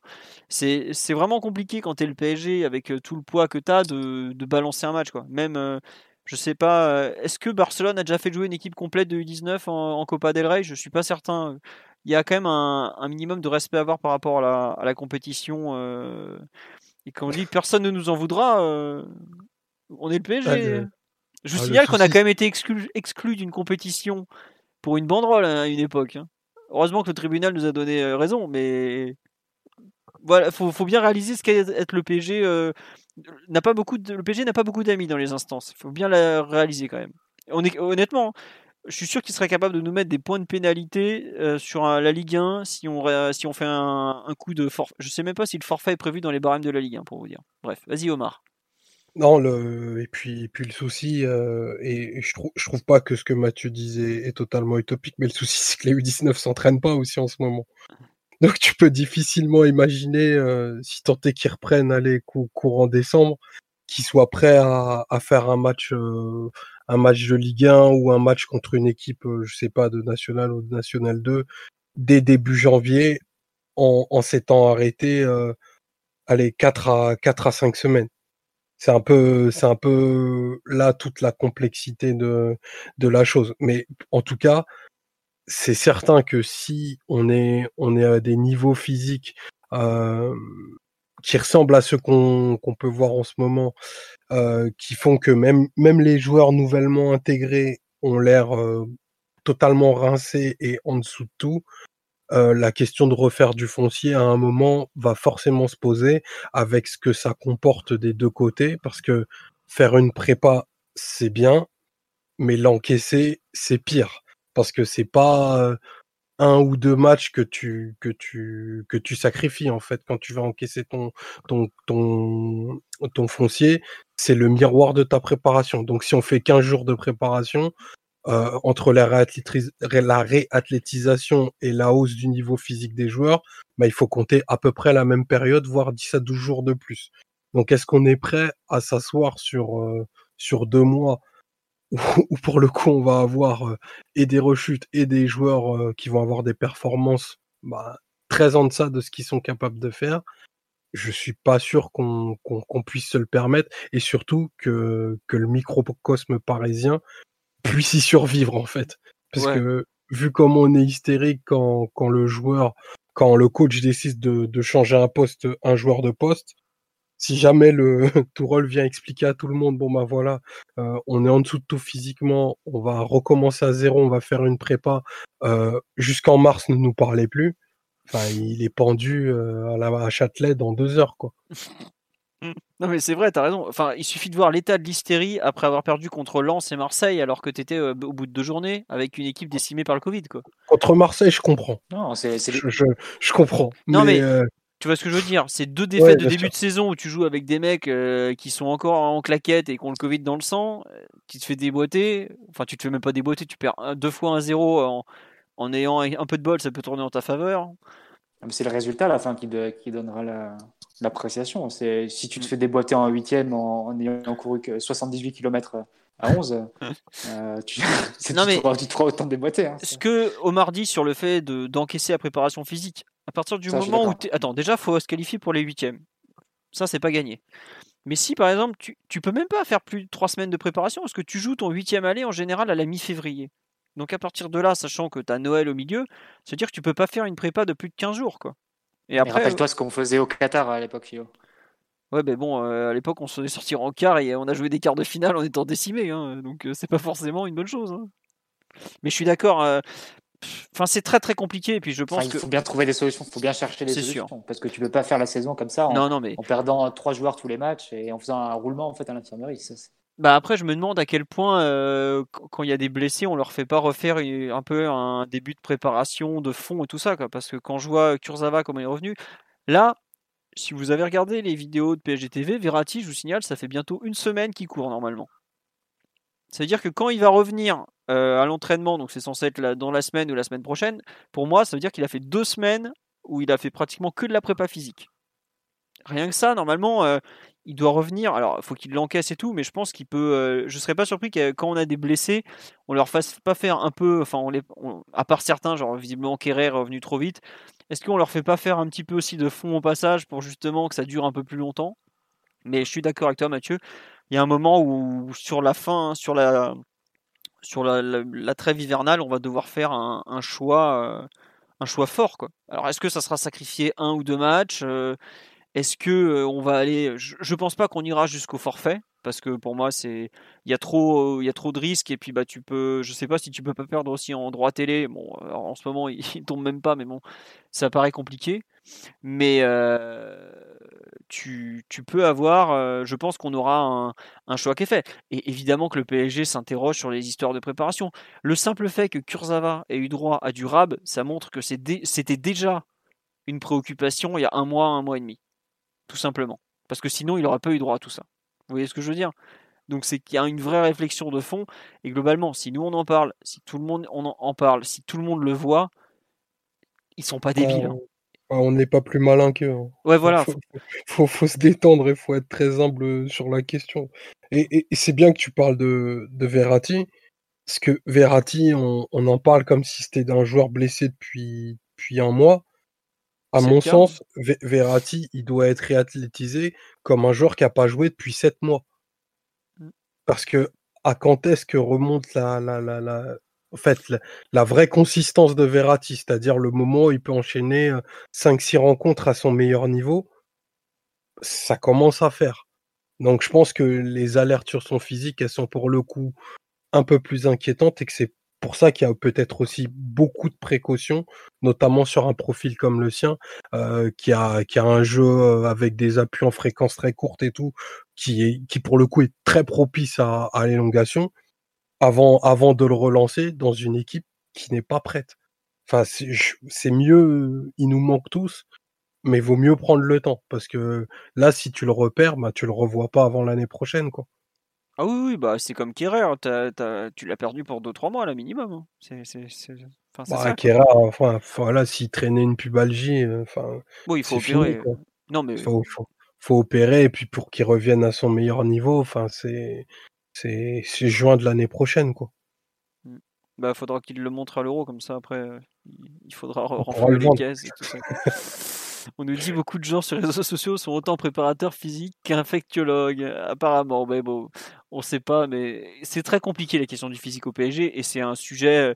Euh, pendant des mois, on a lu que c'était la faute du, du médecin. Après, ça a été la faute des mecs qui font la remise en forme des blessés aujourd'hui, tout le staff médical du PSG a changé au cours des 12 ou 18 derniers mois.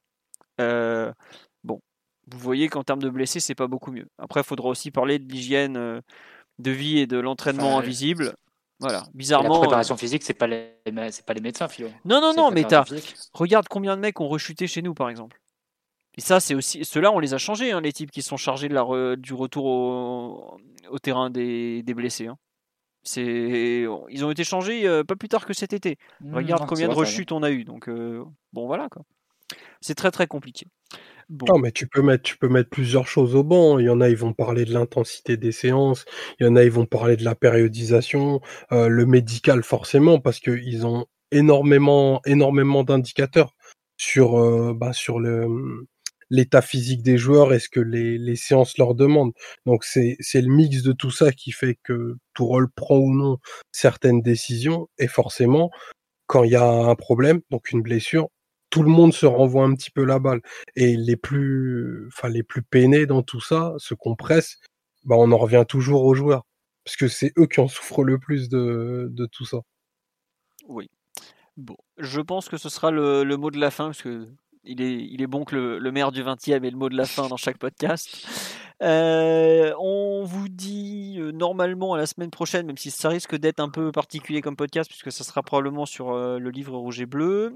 nous, après, on reviendra forcément ensuite pour l'analyse de Monaco PSG du 20 novembre. bon, peut-être qu'on fera un podcast historique au milieu pendant les vacances, on sait pas trop, on verra. bon, on n'en est pas encore là. Euh, en tout cas, on vous remercie pour votre fidélité. On espère que le podcast vous a plu. La, demi-heure de questions-réponses aussi, finalement, on a beaucoup parlé entre nous, mais j'ai essayé de prendre des questions un peu diverses et variées et de répondre le plus possible à vos, interrogations. Je pense que c'est quand même, euh, on on a fait quand même un bon tour. Voilà, euh, bah c'est tout. Euh, euh, Merci pour les, les, pouces bleus, les likes. Si vous voulez mettre aussi des bonnes notes sur les, les, outils de lecture de podcast, je pense à Apple Podcast notamment pour faire connaître le podcast à d'autres, bah, n'hésitez pas puisque il paraît que c'est comme ça qu'on se fait connaître et que le podcast le mérite. C'est en tout cas ce qu'on nous a dit. On a eu beaucoup de compliments dernièrement, donc c'est très gentil. Merci à vous. On vous souhaite une très bonne soirée, comme toujours. On vous dit à bientôt. Il faudra suivre sur le site les les dates du prochain podcast, je ne sais pas encore. Donc, euh, à suivre, comme on dit. Voilà. Euh, bonne soirée. Au revoir tout le monde. Ciao. Ciao. Bisous. Bonne soirée, voilà. Here's a cool fact a crocodile can't stick out its tongue. Another cool fact you can get short term health insurance for a month or just under a year in some states. United Healthcare short term insurance plans are designed for people who are between jobs, coming off their parents' plan, or turning a side hustle into a full time gig. Underwritten by Golden Rule Insurance Company, they offer flexible, budget friendly coverage with access to a nationwide network of doctors and hospitals.